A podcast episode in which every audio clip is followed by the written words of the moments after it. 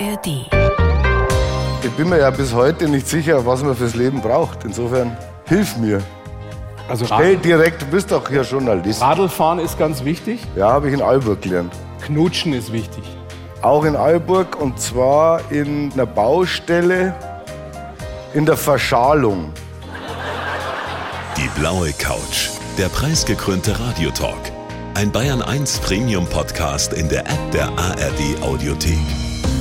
Dort finden Sie zum Beispiel auch mehr Tipps für Ihren Alltag mit unserem Nachhaltigkeitspodcast Besser Leben. Und jetzt mehr gute Gespräche. Die blaue Couch auf Bayern 1 mit Thorsten Otto. Dankeschön. Dankeschön. Ich habe doch noch gar nichts gemacht. Ich kenne es von zu Hause anders. Also ich verspreche euch, ich hänge mich extra rein. Und mein Gast, der tut sowieso, der kann ja gar nicht anders. Ich komme jetzt mal runter zu euch. Ich weiß, das, das mögt ihr immer besonders gern.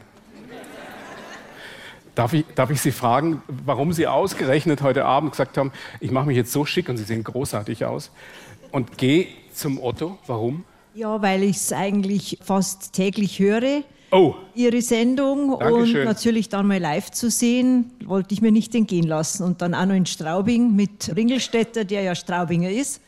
Das war für mich Pflicht. aber Sie wussten vorher nicht, wie ich ausschaue, gell?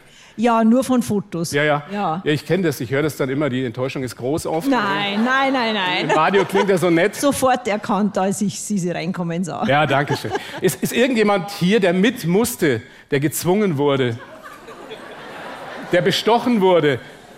Ah! Hallo, Das war Spaß. das war Spaß. Ja, jetzt ist auch schon zu spät.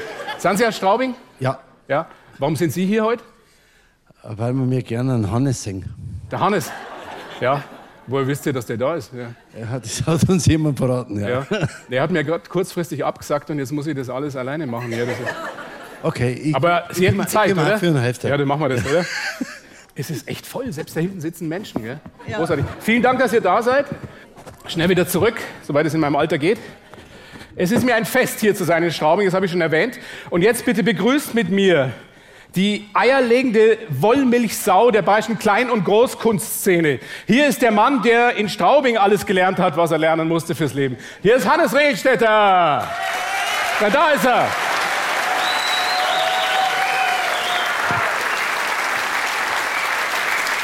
Servus, guten Abend. Hallo. Nimm Platz.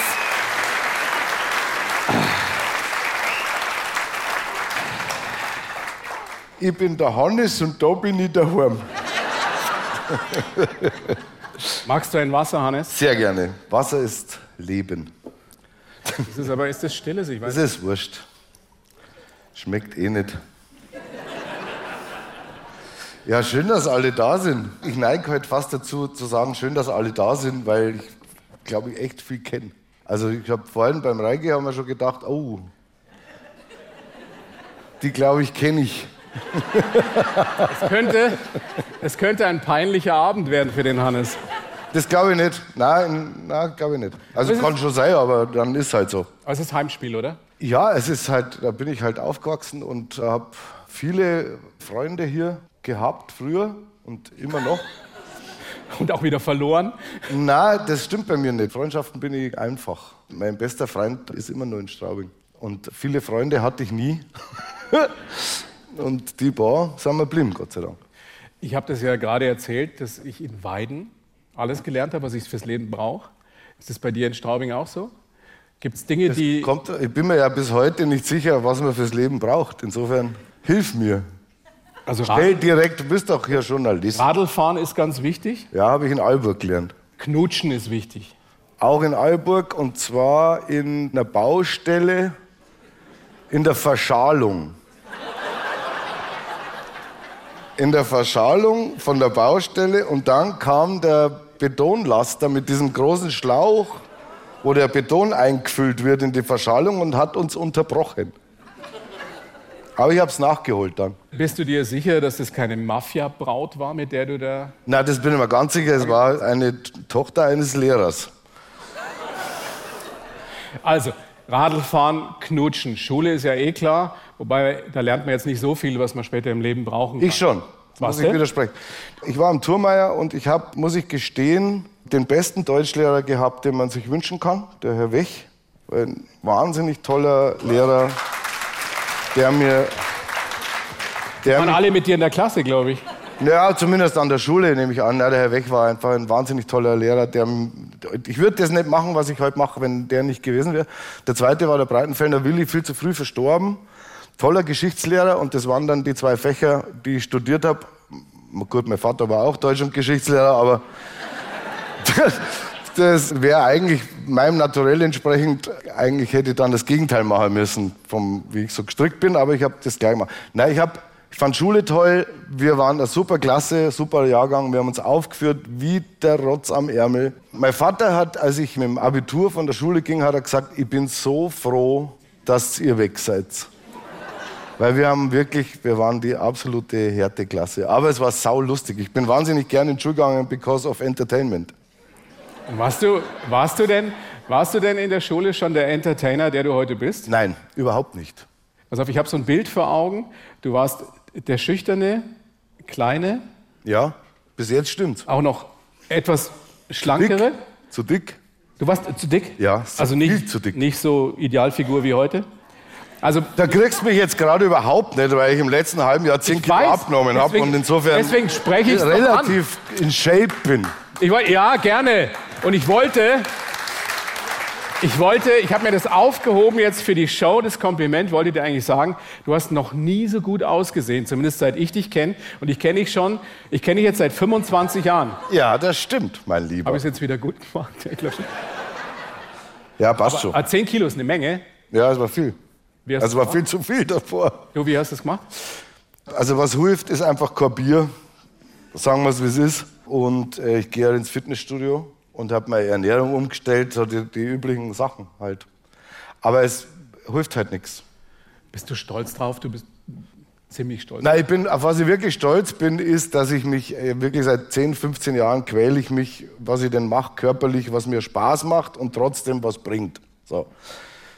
Und das mit dem Fitnessstudio, das habe ich über Jahre, dachte mir, Gott, das ist so schrecklich. Und jetzt habe ich für mich einen Weg gefunden, dass mir das Spaß macht. Und zwar, ich gehe rein, mache 55 Minuten ein Gerät nach dem nächsten stoisch, ohne ein Anzeichen von Freude oder Hass in meinem Gesicht. Ich mache es einfach, pack dann die Tasche und gehe sofort wieder raus. Ich dusche dort nicht, ich bestelle dort nichts, ich rede mit niemandem. Ich habe auf dieses ganze Socializing keinen Bock.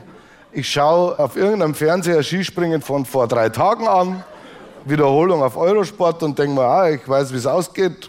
Rotzt es runter zwei, dreimal die Woche, hab kein Kreuzweh und alles ist tutti. Maschine. Volle Maschine. Und die Leute denken, jetzt kommt dieser arrogante Ringelstädter und redet mit keinem und schaut keinen an. Na, das denken sie nicht, sondern sie denken, jetzt ist er schon so lange da und hat immer nur dieselben Gewichter.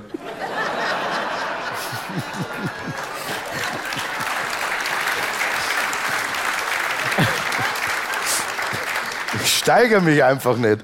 Kein Bock auf Steigern. Kein Ehrgeiz. Ich habe noch nie Ehrgeiz gehabt beim Sport. Aber es ist eher so was Kontemplatives dann für dich, so, so eine Art Meditation. Ich rate das einfach runter. Bumm, zack, up. Naja, aber es hat ja dann doch was gebracht. Zehn Ja, ja, eben, Egal, ob deswegen jetzt mehr oder weniger Gewicht, 10 Kilo weniger ist ein Wort. Ja, es ist einfach gut. Und Passt dir der Anzug wieder, den ich an dir immer bewundert habe bei Ringelstädter im Fernsehen, den du am Anfang immer anhattest? Der ist lange her, ich weiß. Anzug. Ich glaube, dass das kein Problem ist vom Schnitt oder von der Größe, sondern vom Geruch. Warum ich den nicht mehr anziehen würde. Weil? Ja, weil wenn du 100 Fernsehsendungen an einen Anzug hast, im Scheinwerferlicht und manchmal auch aufgeregt, dann, äh, wird es olfaktorisch interessant. Ist aber schon ein Anzug, der. Also er ranzelt auf Deutsch. ja, weil, weil, vom BR gestellt wahrscheinlich. Nein, Selber gekauft. ist selbstverständlich, Produktionsfirma gekauft. Werdet ihr da nicht ausgestattet von. Äh, Das sind doch im öffentlich-rechtlichen Fernsehen, dank ihrer Gebühren. Nein, das dürfen die nicht. Okay. Also ich kaufe in die Produktionsfirma, zahlt es mir und die tun es irgendwie in die Kalkulation vom BR, dass keiner merkt. So glaube ich, so ist glaube ich der Weg. Ich halte es für legal. Ich habe ja, ich hab ja immer das Bedürfnis, sei es jetzt in in meiner Sendung Blaue Couch oder jetzt Blaue Couch und Tour, dass wir beide, also mit dem jeweiligen Gast, heute jetzt eben mit dir, einer meiner absoluten Lieblingsgäste, wie du weißt, dass wir hier auf der Bühne sitzen und dass wir spätestens in, in drei Minuten eigentlich vergessen haben, dass das jetzt eine, eine großartige Veranstaltung ist, sondern dass das. Schau, ich habe es vor drei kurz, Minuten schon vergessen. Ja, schau. Ja, du bist, na, ich hätte fast gesagt, du bist älter, das stimmt ja gar nicht, gell? Nein, stimmt nicht, das nee. sieht man auch. Der, ja.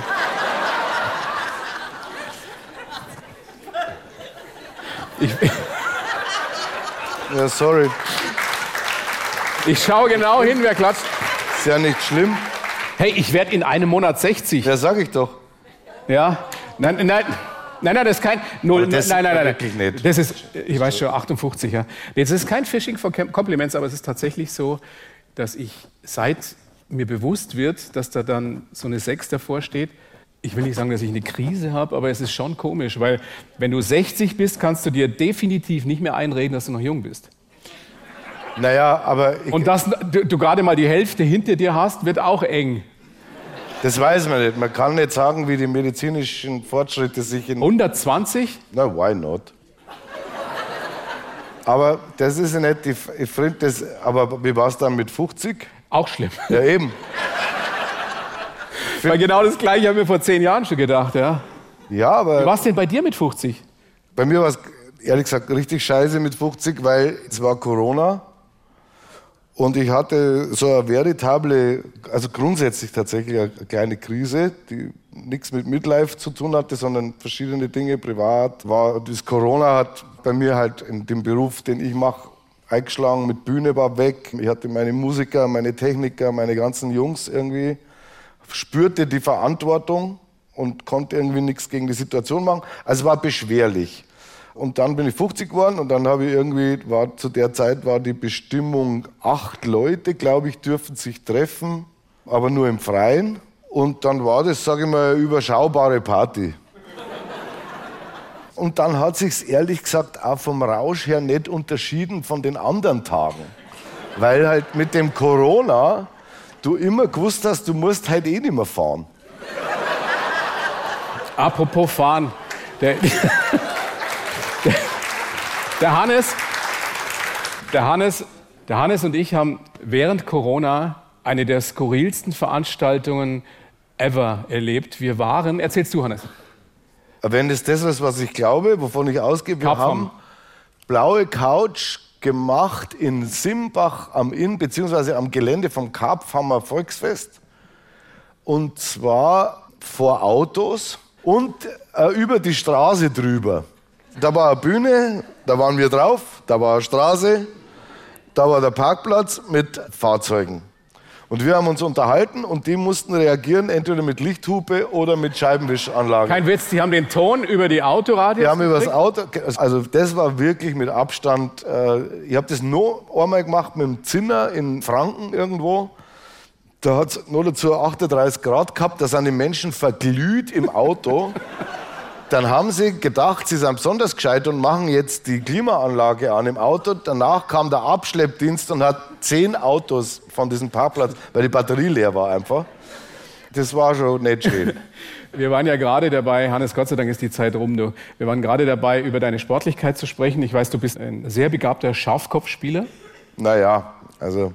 Stimmt es? Ich habe aus gewöhnlich gut unterrichteten Kreisen vernommen, dass du mit Thomas Müller ab und zu Schafkopfst. Das ist richtig.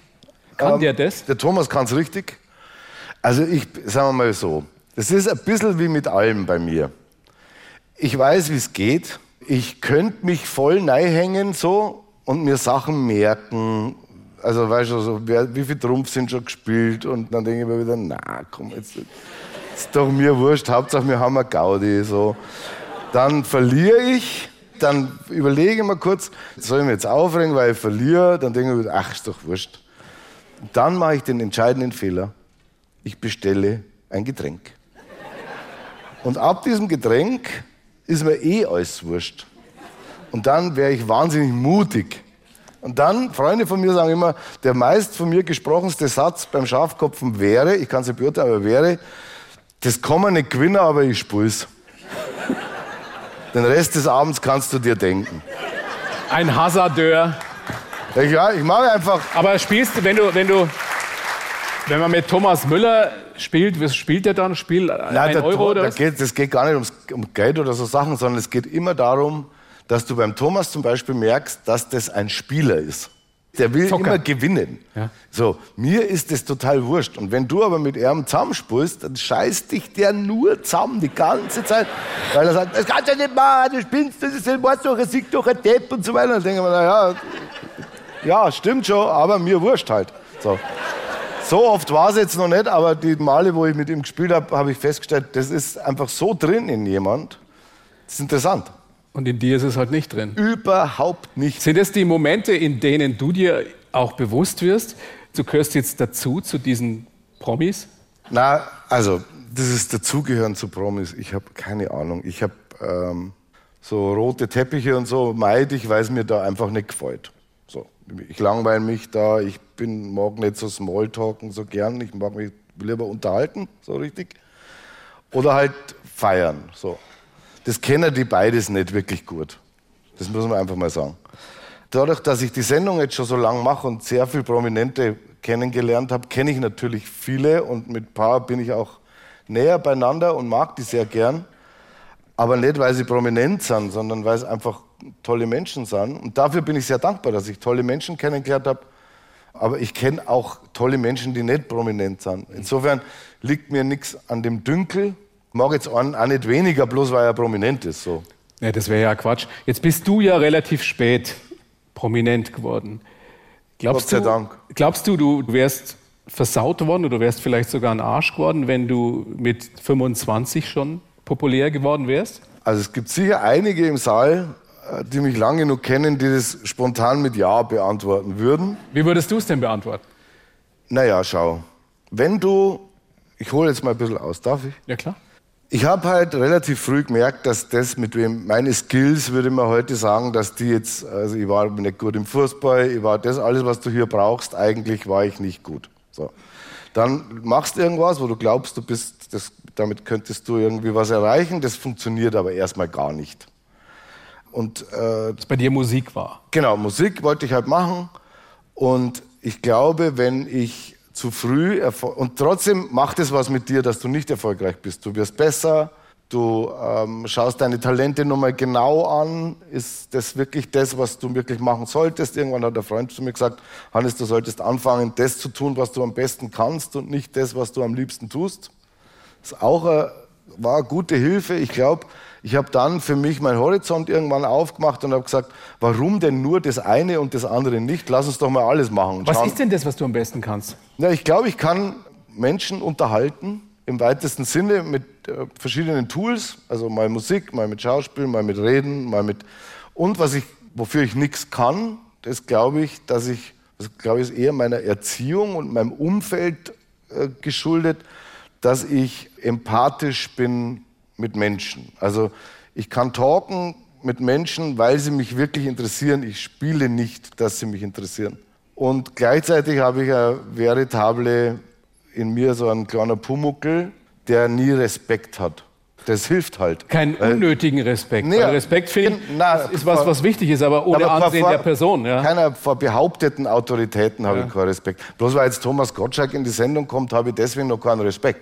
Wenn er da hockt und er ist cool, habe ich Respekt.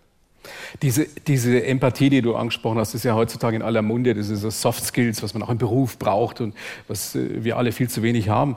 Ist das etwas, was man vor allem dann entwickelt, wenn man in seiner Kindheit, in seiner Jugend irgendwelche Defizite hatte? Zu wenig Liebe, zu wenig Vertrauen, zu wenig irgendwas. Ich will jetzt überhaupt nicht den Hobbypsychologen spielen, aber ähm, man guckt ja auch dann besonders auf andere Menschen und Empathie heißt ja, sich in andere hineinversetzen, wirklich mitfühlen können, wenn man selber vielleicht zu wenig davon gekriegt hat?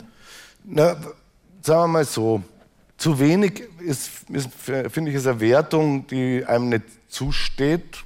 Zumindest empfinde ich das so. Vielleicht nicht die, die man bräuchte.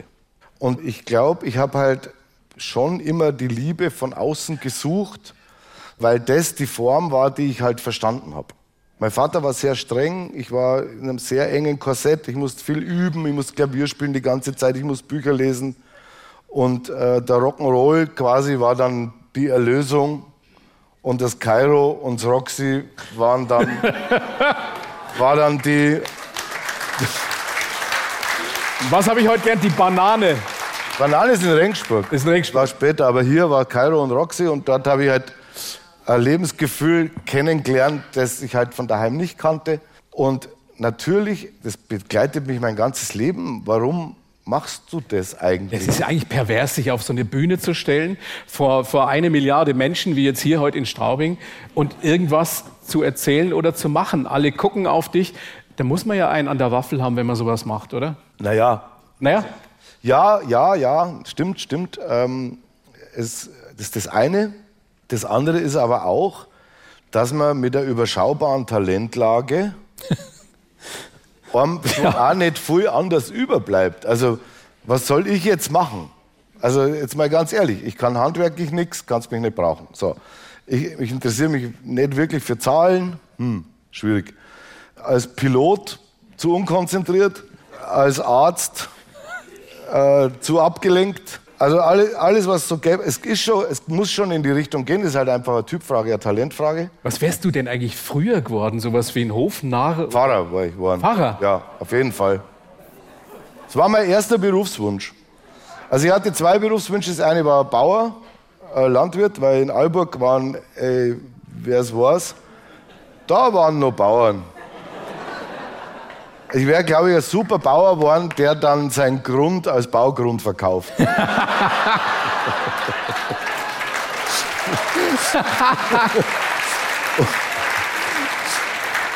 und, und Pfarrer, das waren meine beiden Berufswünsche. Und wieso ist das nichts geworden? Pfarrer jetzt? Ja? Naja, das ist ja einfach. Ab dem Zeitpunkt, wo der Unterleib zu mir sprach, war das Pfarrerthema vom Tisch. Wann? Darf ich, Und es sprach darf wirklich ich, da- laut. Darf, darf ich dich? Ich würde, ich würde das, habe ich dich, glaube ich, noch nie gefragt. Ich würde das gerne wissen und du kannst natürlich die Antwort gerne verweigern, aber das wirst du, glaube ich, nicht, weil wir sind ja hier unter uns. Ach nee, das wird ja auch im Radio übertragen, gell? Das ist mir wurscht. Wisst ihr das eigentlich? Das, wird, das läuft auf Wann Bayern läuft's? 1. Voll krass. Ah, krass. Aber deswegen frage ich dich jetzt erst recht, wann, wann bist du denn? Also, Was? wann hast du denn dein erstes Mal gehabt? Ach so, spät. Ich war mit 18. Was? Ja. So ist es. Wieso so spät? Also, Also da hat man ja schon fast die Hoffnung aufgegeben. Da kann, man ja, da kann man ja dann auch Pfarrer werden eigentlich. Also, das ist sehr gut. Nein, das war bei mir, okay, jetzt muss ich echt, jetzt muss ich echt aus der, jetzt muss ich voll mich aus, mal zurück, ich aus dem Nähkästchen. Also, bei mir war es so, dass mich das Verliebtsein als Vorgang viel mehr interessiert hat, also dieser, dieser emotionale innere Auswurf, viel mehr interessiert hat als jetzt diese, diese körperliche Erfahrung. Ich war mit 15 so unfassbar verliebt, dass ich gedacht habe, mir mein ganzes System kollabiert. Und dann äh, war ich natürlich unglücklich verliebt, dann kam das noch dazu und dann war ich wirklich, ich war dicklich, ich war nicht wirklich, also ich war jetzt kein Draufgänger-Typ so. Ich war optisch immer total anders als die anderen. Das wurde dann später mein Vorteil, aber so in den, wo ich so 14, 15, 16 war, nicht. Außerdem war ich so mit Jungs, mit meinen Freunden, wir waren wahnsinnig aktiv im Kairo oder, oder halt irgendwie am Ertelweiher und so. Wir waren, haben viel gemacht. So, ich hab, mir ging's gut und ich habe Mädels. Ich war tatsächlich so einer, mit dem sie dann immer wahnsinnig lang am Lagerfeuer übers Leben sich unterhalten haben. und mit den anderen sind sie dann knutschen gegangen. Ich weiß nicht, ob sie überhaupt mit jemandem knutschen gegangen sind. Doch. Na, sie waren, muss man schon auch dazu sagen, einige von denen, die da sitzen, auch schwierig.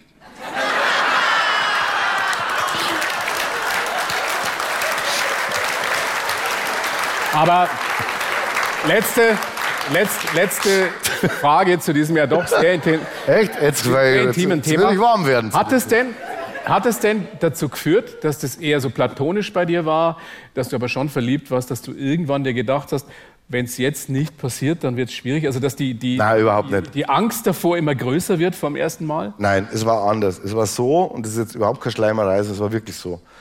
Die Jungs, mit denen ich, also die so in dem 15, 16, die haben sich für Autos interessiert und für lauter so Sachen, für die habe ich mich nicht interessiert. Ich, meine erste, erste die ich verliebt war, war Geigerin. So, ich habe mich halt für solche Sachen interessiert und deswegen habe ich mich zu Frauen hingezogen gefühlt, weil ich mit denen einfach auch oft eine super Zeit hatte. Natürlich wollte ich dann so, dass die mich halt super finden. Das wollte ich. Aber ob ich jetzt mit denen, äh, ich meine, mein erstes Mal war ein Totaldesaster.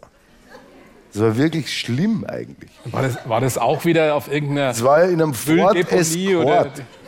Was, wo? Wo war das? In einem Ford Escort. Auf der Rückbank. Vor, vor meinem Elternhaus. Da war das Schlafzimmer meiner Eltern, da war, das, da war so eine Lampe in Alburg, da war so eine, so eine Straßenlaterne, die bumm äh, neigleicht hat zum einen in mein Kinderzimmer, was mich total traumatisiert hat, habe ich aber erst später checkt. Und äh, eben in diesen Ford Escort. Und dort fand es statt. Es war relativ äh, Kurze seltsamer. Nein, gar nicht. Es war einfach komisch total, das war total seltsam irgendwie. Und im Radio, im Radio, lief, Radio lief Meatloaf, I like the love, I like the thunder. Oh, all right. Oh Gott, jetzt haben, wir, jetzt haben wir alle ganz schlimme Bilder im Kopf, oder? Bin mir unsicher, ob es nicht doch Hotel California war. Ja, besser, besser wäre das. Wenn ihr damals mit 18 eine gute Fee diese Karriere prophezeit hätte und gesagt hätte, entspann dich, wird alles besser, du wirst rauskommen aus diesem Ford Escort. Mit, mit, mit, mit, Anfang, mit Anfang 50 bist du ein gemachter Mann, bist ein super erfolgreicher Entertainer, nicht nur in Straubing, sondern weltweit eigentlich, zumindest in Bayern, auch darüber hinaus. Was hättest du geantwortet? Eh cool. Ja, ich habe, ähm, ich war, war zu der Zeit, wollte, der Rainer ist halt da, der, der Rainer Hackel, mit dem habe ich das erste, die ersten Auftritte in Straubing gemacht. Und wir hatten ja so ein, das war ja so absurd. Wir, am Anfang lief das ja super, die ersten drei Mal. Und dann lief es zehn Jahre gar nicht. Und das war so, so schräg einfach. Und ich habe ich hab das einfach gemacht, weil ich das machen wollte und weil ich das immer gern gemacht habe. Und ich glaube, was mir zugute kommt heute noch, ist, das spiegeln mir zumindest immer viele Menschen, dass sie bei mir nie das Gefühl haben, dass ich in irgendeiner Form abgefuckt wäre mit diesem Job. Ich mache das gern. Ich liebe das zu tun. Und wenn ich merke, das ist nicht mehr so, dann unternehme ich was. Das war auch das, warum ich gesagt habe, wir machen jetzt Pause mit Ringelstädter, weil ich einfach gemerkt habe, ich bin nach, nach sieben Jahren jetzt einfach mal verständlicherweise vielleicht einfach auch mal ein bisschen durch damit. Und ich brauche jetzt ein Reset und dann machen wir wieder weiter, aber anders, verändern ein bisschen was. Also ich bin, das ist das eine. Und das zweite, was ich durch das, dass ganz lang keinen Erfolg hatte, was ja auch bedeutet, dass du kein Geld hast, kann man mich mit Geld schlecht kriegen. Also wenn die sagen, ja, das machst du jetzt trotzdem, wir zahlen dir das Doppelte, dann bin ich schon weg. Und ich denke mir, na, wenn es mir keinen Spaß macht, mache ich es nicht. Am Arsch. Sind es, sind es nicht genau die zwei Qualitäten, die auf Dauer dazu führen, dass man, egal in was, Erfolg hat, egal wie man Erfolg definiert, nämlich zum einen, dass man es mit Begeisterung und Leidenschaft macht und zum anderen, dass man sich eben nicht verstellt, sondern dass man bei sich bleibt? Ja, aber das ist ja das Schwierigste überhaupt. Findest du? Sich nicht, also, also so bei sich zu bleiben. Ich, ich zum Beispiel, ich könnte es überhaupt nicht anders machen. Was glaubst du, wie viele Radiochefs mir gesagt haben, moderier mal so, äh, mach das doch mal anders, du kannst doch mit den Leuten nicht so reden. Ich habe es wirklich am Anfang, ja, aber du habe ich sogar noch der, probiert. Aber, ja, aber du warst ja in einer Festanstellung. Nein, ich nicht? War, nie, ich war nie festangestellt. Aber du hattest einen festen Job. Nein. Auch nicht. Nein, nein. Dann tut's mir leid, dann ja. nehmen wir das bitte raus. Ja, ja. Da möchte ich jetzt nicht schlecht dastehen, das muss ich ganz ehrlich sagen. Doch, Nein, das, das es, ist, mir nicht. Schau, es ist doch gut gelaufen. Wir sitzen hier in Straubing vor vier Milliarden Menschen und du sitzt neben mir, ist alles gut? Ja, es tut mir Aber leid. ich meine ich mein das ich ganz ernst, gedacht, das ist das Geheimnis. So ein, ich dachte immer, du hattest so einen nicht so doppelten Boden. Nein. Auch nicht? Hatte ich nie. Mein Vater war ja Richter und der hätte mir. Der hätte ins Gefängnis gebracht. hätte mir das, ja, wenn er gewusst hätte, wie sich das alles entwickelt, sicher. Der, aber für den war sein Lebenstraum, wenn er pensioniert sein würde, zumindest hat er damals so gedacht, wollte mit mir eine Anwaltskanzlei aufmachen. Und ich habe ja Jura studiert, habe erste Staatsexamen gemacht okay. und habe dann aber festgestellt im Einführungskurs zum Referendariat, dass das nichts für mich ist. Da saßen lauter äh, Mädels in schlecht sitzenden Kostümchen und Jungs in noch schlechter sitzenden Anzügen. Ich meine, wir reden über das Jahr 1989 und ich wusste da, ich will nicht Jurist werden, ich will weder Anwalt werden, noch geschweige denn Richter. Und habe einfach aufgehört, habe gekündigt, das Referendariat. Ja, ja. Und dann wurde ich zitiert zum Präsidenten des Oberlandesgerichts, weil der meinen Vater natürlich kannte, weil der äh, Landgerichtspräsident in Weiden war. So, und dann äh, saß ich in diesem Büro und hatte mir erst mal zehn Minuten warten lassen und dann schaut er mich an. Also wahrscheinlich war der jünger als wir beide, aber gefühlt halt ein älterer Herr aus damaliger Sicht und sagt, Herr Otto, wissen Sie eigentlich, was Sie sich und vor allem Ihrer Familie damit antun? Und in dem Moment, ich war 23 oder 24, wusste ich komischerweise, ist genau das Richtige, was ich mache. Ja. Also ich wusste überhaupt noch nicht, was ich mache, weil ich wollte ja eigentlich Basketballprofi werden, aber das Ja, hat halt auch ja, nicht geklappt. Moment, du warst ja gar nicht so schlecht. Äh, Ich war nicht so schlecht, nein. Wie nennen wir das Rückraum oder was hast du gespielt? Nein, das ist Handball. Aufbauspieler. Aufbauspieler, genau. Also da muss man ja nicht zwei Meter. Nee, ich habe hab eine, eine Saison mal in der Bundesliga auf Ja, der Bank also. gesessen. ja. aber immerhin. Ich habe beim FC Aalburg auf der Bank gesessen. Ja, aber so ist es. Aber, Und das musst, das musst du erst mal schaffen. aber,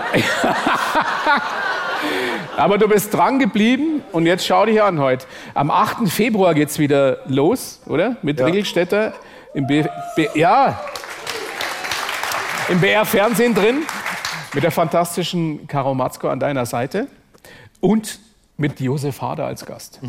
Das ist ja nun, also der Josef ist, ist einer der größten, finde ich, überhaupt in Ja. dieser ganzen Entertainment-Kabarettbranche. Ist das einer, bei dem du dann doch mit ein bisschen mehr Respekt da sitzt und dir denkst, da will ich es jetzt aber besonders gut machen, wenn der bei mir auf dem Sessel sitzt? Ähm, nein. Ich habe äh, ich hab mir das gewünscht, dass der Josef kommt, weil ich den gern habe. Äh, ich mag den wahnsinnig gern und er mich wohl auch. Und äh, ich habe mir für diese Saison Ringelstädter vorgenommen, die Wohlfühl-Oase sowohl für mich als auch für die Leute noch zu vergrößern. Also lieber Gäste, die zwar sehr prominent sind, aber mich nicht interessieren, nicht zu machen. Und dafür die, die ich gut finde und die, die dahin passen und wo ich weiß, die haben, die haben ein Herz, einfach, das ist mir wichtiger. Und der Josef ist, man kann nur, das habe ich auch unter anderem von ihm gelernt. Ich erzähle gerne eine Geschichte zum Josef, weil die Wahnsinn war für mich. Aber man kann nur solche Typen spielen, wie sie der Josef spielt, wenn du selber nicht so bist. Das ist wie beim Günter Grünwald, der kann deswegen Besoffene so gut spielen, weil er selber ein total disziplinierter Mensch ist. Das, sonst geht es nicht. Und mit dem Josef war es so, ich hatte in einem Soloprogramm von mir mal eine Parodie, wo ich österreichische Liedermacher parodiert habe, also Fendrich, Ambros, STS, Falco äh, und Hubert von Geusern und ihn am Schluss, Josef Hader. Und dann habe ich in Linz gespielt, im Posthof, ich im kleinen Saal, er im großen Saal. Und dann waren wir miteinander beim Mittagessen, äh, beim Abendessen, dann kommt der Herr und sagt, also wir sind nicht zusammengehockt, und dann sagt er, "Und ich habe gehört, du machst eine Parodie. Dann sage ich, ja, ja, mach ich. Äh, wann spielst du die? Dann habe ich gesagt, ja, die kommt im, irgendwann im Programm. Na, die spielst heute als Zugabe, weil ich spiele kürzer als du. Und dann schaue ich mir das an.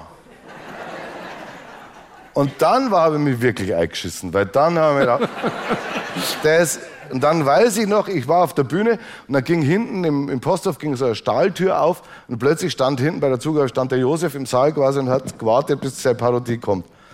Und dann hat er den Satz gesagt, das ist ein typisch Josef und er hat so recht und es hat mich so gefreut.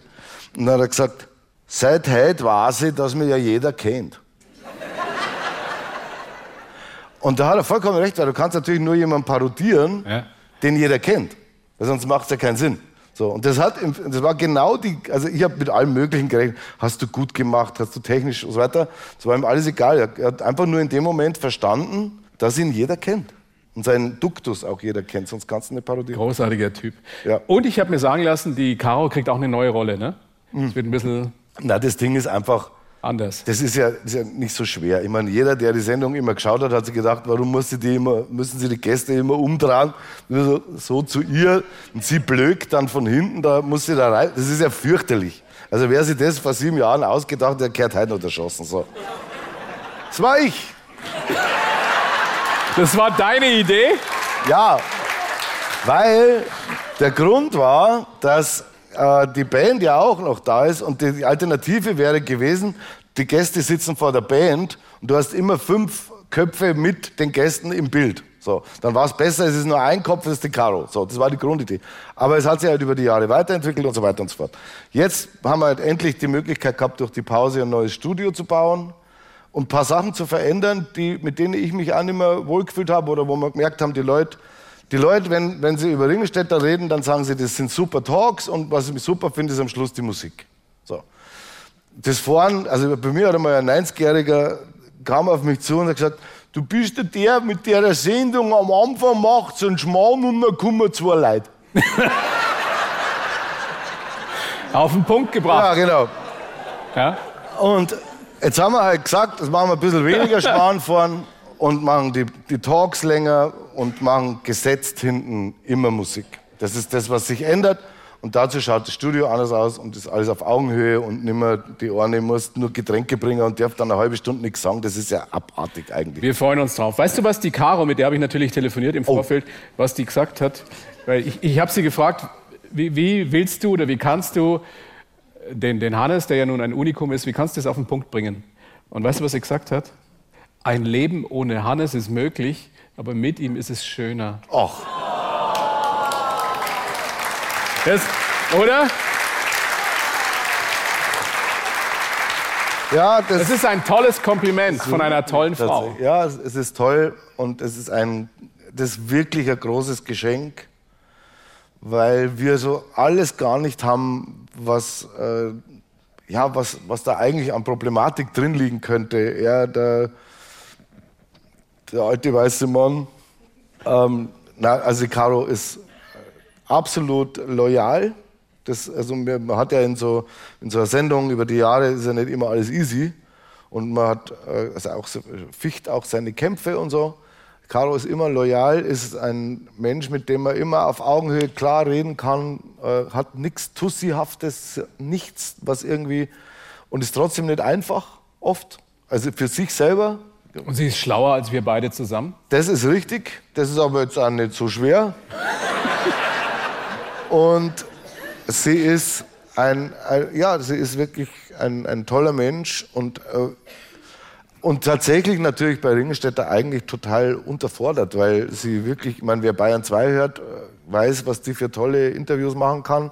Wer sie im Fernsehen kennt, in anderen Sendungen, kann das alles. Aber sie hat halt auch Bock auf unser, auf unser Couple und insofern ist alles gut. Genau, sie mag dich so gern.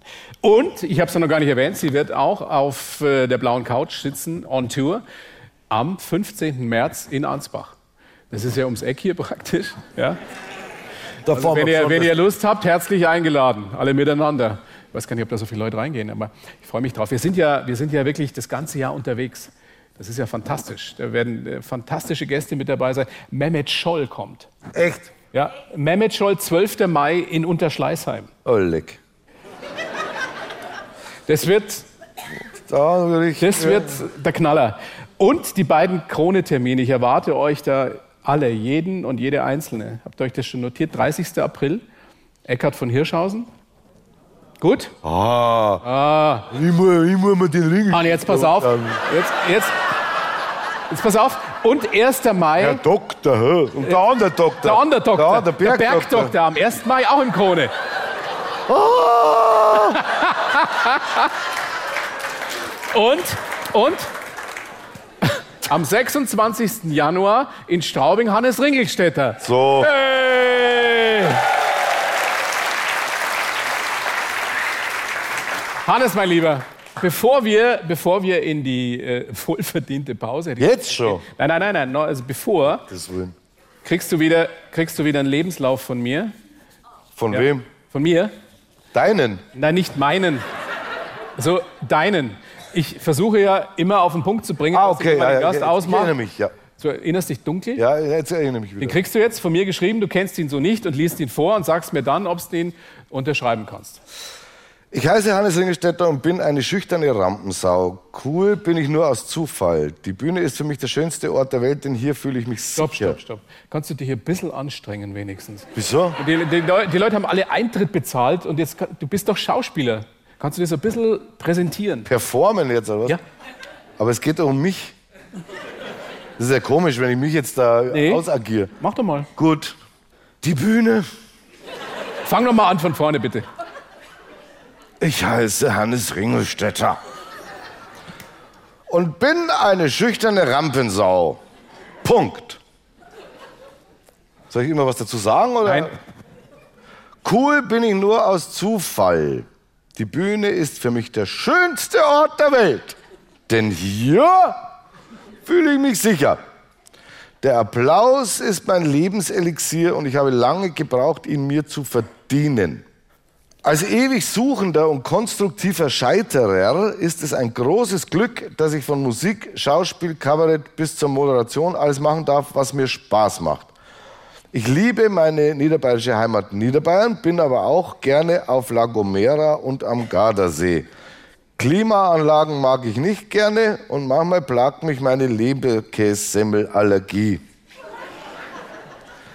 Ich beobachte gerne, habe Probleme mit Autoritäten und ziehe skurrile Momente an. Und ich träume immer noch von einem Duett mit Udo Lindenberg. Kann man machen.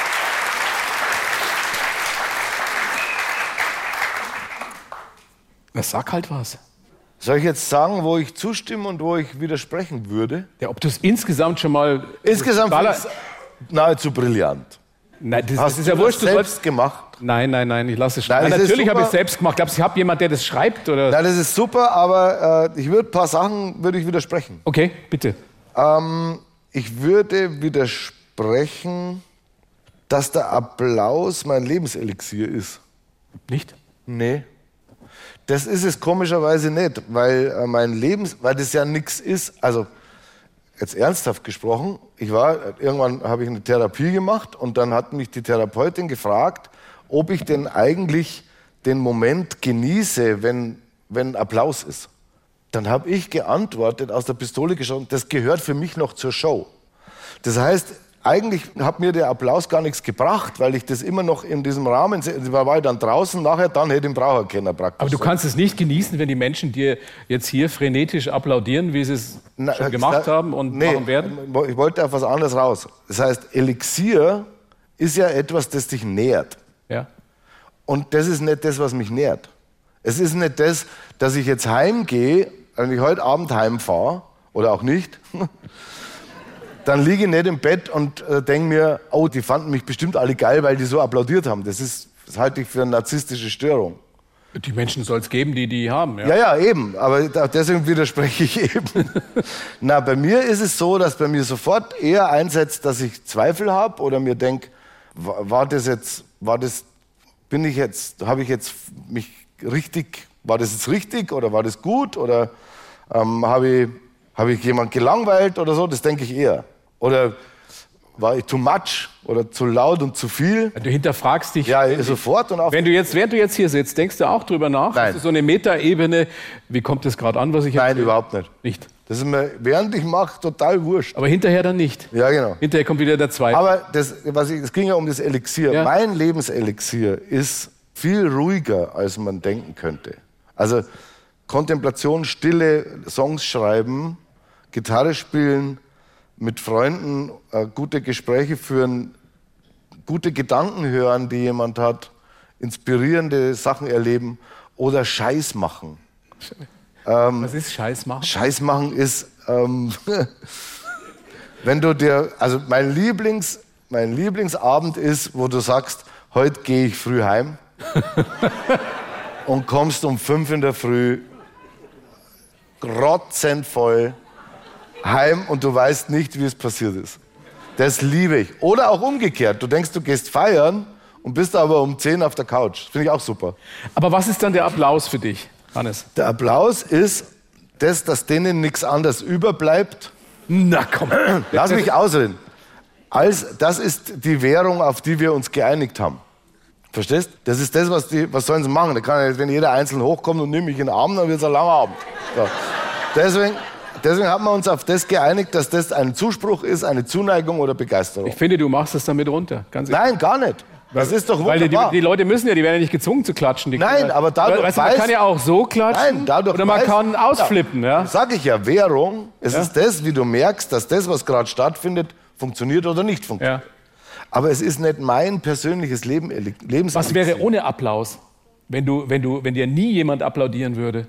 Ich glaube, dass sich das in zwei Hälften teilen würde in meinem Leben. Der erste Teil, ich bin nicht verhungert ohne Applaus, also ohne diesen Zuspruch. Und jetzt kann ich auch sehr gut lange Strecken ohne das sein. Was ich froh bin, weil dadurch bin ich nicht, äh, bin ich nicht ständig in so, einer, äh, in so einem Zwang, mich vor Leute präsentieren zu müssen. Ich kann auch gut, äh, also ich kann wahnsinnig gut grillen zum Beispiel. Schau. Da will ich auch nicht, dass mich jemand voll labert, zum Beispiel beim Grillen. Ich möchte dann grillen. Und in Wenn da Ruhe. jemand steht, der dir. Also das hasse ich. Nachher hingegen möchte ich Begeisterung. Ich glaube, ich glaube, dass du auf einem guten Weg bist. Aber Aber es ist natürlich total Schau. schön. Es ist ein. das ist doch schön jetzt. Früher auf der Bühne immer gesagt, es ist ein schönes Geräusch. Ja. Das stimmt. Es ist ein wahnsinnig schönes Geräusch. Ich liebe es und wenn, aber mir ist viel wichtiger, wenn ich in die Gesichter schaue und also mein, meine größte, weil das mir immer so ging, das Schlimmste für mich ist, wenn da oben was passiert und ich hocke da unten und der, und der langweilt mich. Das ist das Schlimmste. So, und dann werde ich müde und dann sacke ich in mir zusammen. Und dann kommen lauter destruktive Gedanken wie, wie komme ich hier raus? Ja. Kann ich jetzt einfach gehen in der Wie oft Pause? war ich schon beim Schiffen? Kann ich noch mal gehen? So, wo ist Alkohol? So, diese ganzen Fragen. Und das, ich will die, wenn ich in die Gesichter schaue und schaue, sehe die zufrieden, das bringt mir was. Das finde ich super. Das ist eine Frage der Energie, ja. Danke. Ich habe ich hab dir das vorhin äh, backstage ja schon gesagt. Ich finde, dass du einer der wenigen Künstler bist, die ich so kenne. Und ich kenne ja nun ein paar, die sich über die Jahre, über die Jahrzehnte immer entwickelt haben und die nie stillgestanden sind. Es gibt ja in unserem Gewerbe so viele, die sich so unfassbar geil finden und die deshalb vielleicht wesentlich talentierter sind, als wir es je waren, aber die irgendwann ist Schluss und dann hast du dich irgendwann überholt und dann will ich auch irgendwann keiner mehr sehen oder hören. Und du hast immer diesen Antrieb für mich ausgestrahlt, ich will weiter, mehr, ich will was ausprobieren, auch wenn du eben mal scheiterst dabei. Womit, wo, was ist das Letzte, womit du gescheitert bist? Naja, mit Ansage gescheitert ist die ARD-Talkshow Club 1. Das war vorher schon drauf gestanden, dass das scheitern muss, weil vom Sender her klar war, dass da keinen Support gibt und dass das dann halt scheitern wird.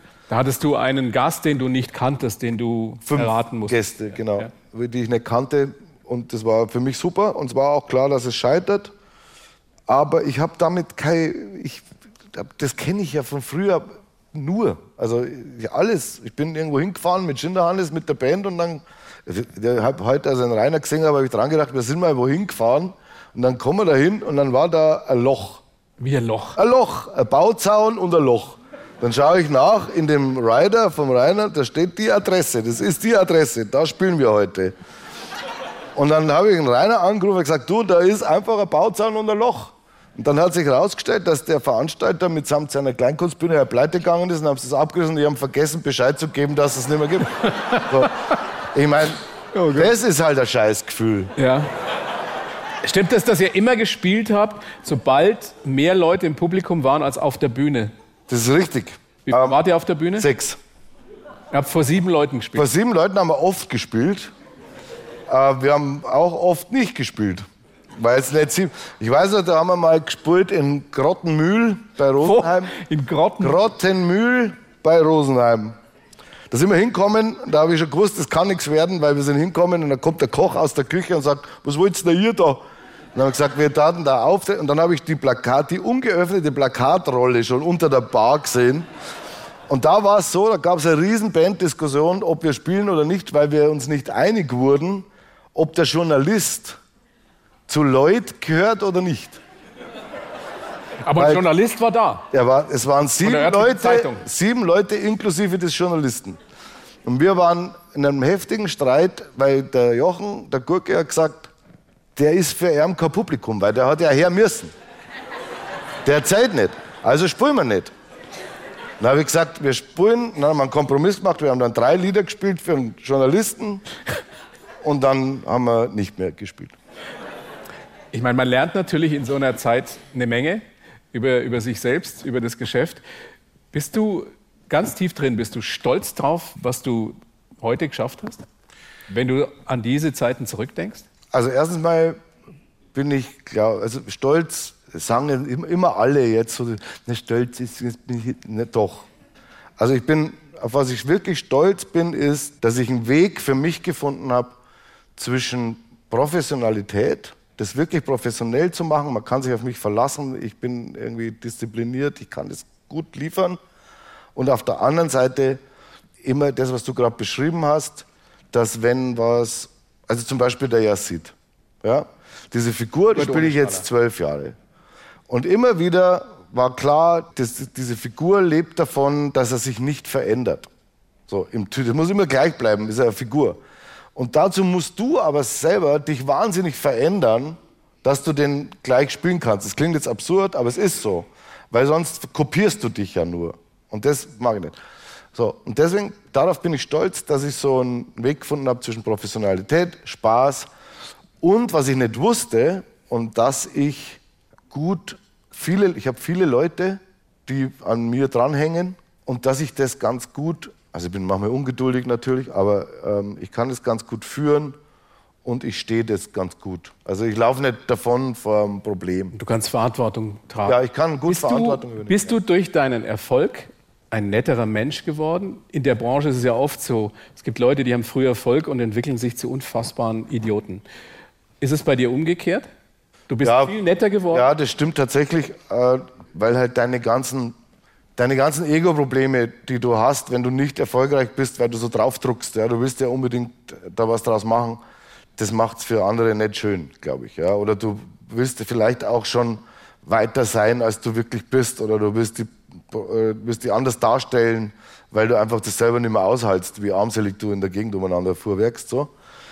Deswegen glaube ich das bei mir schon, aber weiß auch nicht, ob, ob das, ob nicht, ja, also ich glaube, was ich trotzdem manchmal habe, ist eine Unzugänglichkeit. Also mir wird es manchmal halt auch zu viel, weil es einfach wahnsinnig viele Menschen sind, die, die auf dich einprasseln und ich muss trotzdem auch lernen zu sagen, stopp. Es gibt auch den privaten Hannes Ringelstetter und ich bin jetzt, ich gehöre dir nicht. So, also ich bin immer noch ich und auch wenn dann du sagst, ich voll arrogante Sau geworden, dann muss ich damit leben. So, ich kann nicht immer, ich kann nicht immer das bedienen, das kann ich nicht, das schaffe ich nicht, weil es wirklich viele Menschen sind. Und gleichzeitig darf man sich halt seinen Humor nicht selber, da darf man selber nicht verlassen. Ich habe vor kurzem so ein geiles Erlebnis gehabt in München am Hauptbahnhof. Gehe ich, schaue ich ja immer, bei sowas bin ich ja völlig überfordert, Gleise, äh, Zahlen, Uhrzeit, 20 Minuten, stehe da, dann kommt einer her und sagt, Herr Riestädter, was ich da halber schon mal sagen wollte, für mich bist du ein richtiges Arschloch. Und das, Einfach so, aus ja, einfach so, einfach mal voll in die Zwölf. Und das fand ich so geil. Ernsthaft? Ich habe mich totgelacht, zwei Tage, weil ich das so krass In fand. dem Moment auch gedacht? Ja, ich musste sofort lachen. Was war, wie sah der aus? Was war das für ein? Ja, Vollkoffer natürlich. Aber wurscht, ich fand das Wahnsinn, weil, weil, das, weil das einfach, weil ich dann gedacht habe, wie geil, danke für diese 30 Sekunden Programm. Weißt du, das ist es, das ist es für mich. Das Das, nehme ich nicht persönlich so. Ich nehme das nicht persönlich. Nein, das darfst natürlich auch nicht, aber manchmal lässt man ja doch Sachen an sich ran. So, Ladies and Gentlemen, wir würden jetzt in die Pause gehen, in die wohlverdiente Pause. Und ich würde euch bitten, wenn ihr es nicht schon längst gemacht habt, ihr habt ja diese Zettel bei euch auf dem Stuhl liegen, ja, ich glaube auf jedem zweiten Stuhl. Stifte müssten auch genügend da sein. Schreibt bitte Fragen drauf. Um Gottes Willen. An den Hannes, an mich meinetwegen auch, Fragen, die ich mich niemals zu fragen trauen würde. Schreibt sie drauf, wir werden alles tabulos beantworten, richtig? Der Hannes nickt, was man ja im Radio nicht sehen kann. Und also davon hängt der Erfolg der zweiten Hälfte ab. Wenn ihr nichts draufschreibt, dann ist hier schnell vorbei. Pressure. Pressure on you. Also vielen Dank und bis gleich.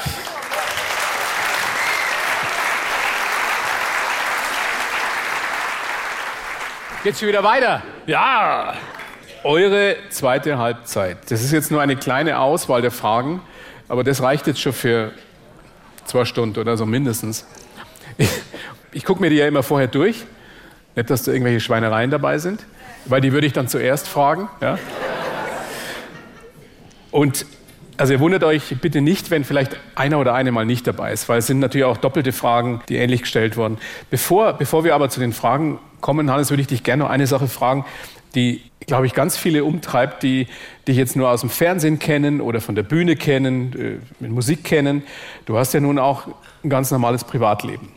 Sind wir beide in einem Alter, in dem die Eltern, wenn sie noch da sind, älter werden oder auch in eine Phase kommen, wo es vielleicht schwierig wird. Ich weiß, dass das bei dir gerade so ist mit deiner Mama und dass das natürlich auch was ist, was dich äh, immens umtreibt. Wie, wie gehst du damit um, dass es ihr gerade eben gar nicht gut geht, dass du aber trotzdem sagst, ich will auf die Bühne und ich muss weitermachen, das Leben muss weitergehen. Ich weiß selber aus eigener Erfahrung, als mein Vater und als meine Mutter gestorben waren, ich habe dann auch gearbeitet, da war das wahnsinnig schwierig für mich, weil ich mir gedacht habe, einerseits ist es bestimmt gut, wenn du dich ein bisschen ablenkst, auf der anderen Seite, wie soll ich denn jetzt heute Abend lustig sein oder unterhaltsam sein? Wie gehst du damit um? Also es war so, als mein Vater äh, als es losging, dass man wusste, es geht dem Ende zu und ich habe den begleitet und habe parallel, also ich habe zwei, also eine Art Doppelleben geführt. Das eine war sehr intim, sehr leise, traurig, innig auf eine Art. Und draußen war, ging der normale Show must go on Feeling. Das war die heftigste Zeit, seit ich den Beruf mache. Und jetzt, heute war es auch so, ich war jetzt vorhin bei meiner Mama, da war der Notarzt da, und da ging es wieder darum, geht es ins Krankenhaus oder nicht, was halt mit alten Eltern äh, ist, ist eh der Idealfall. So. Das versuche ich mir dann immer zu sagen, weil meine Mutter ist jetzt 88, mei, ist ja klar, was soll denn sonst sein, in Wahrheit. Aber die Tücken unseres Berufes werden sichtbar in Kombination mit Krankheit und Trauer und Schmerz. Das ist so es ist das, was du gesagt hast. Das ist auf, ich hab, also bei mir war es so, vielleicht die Geschichte, an der wird es am deutlichsten.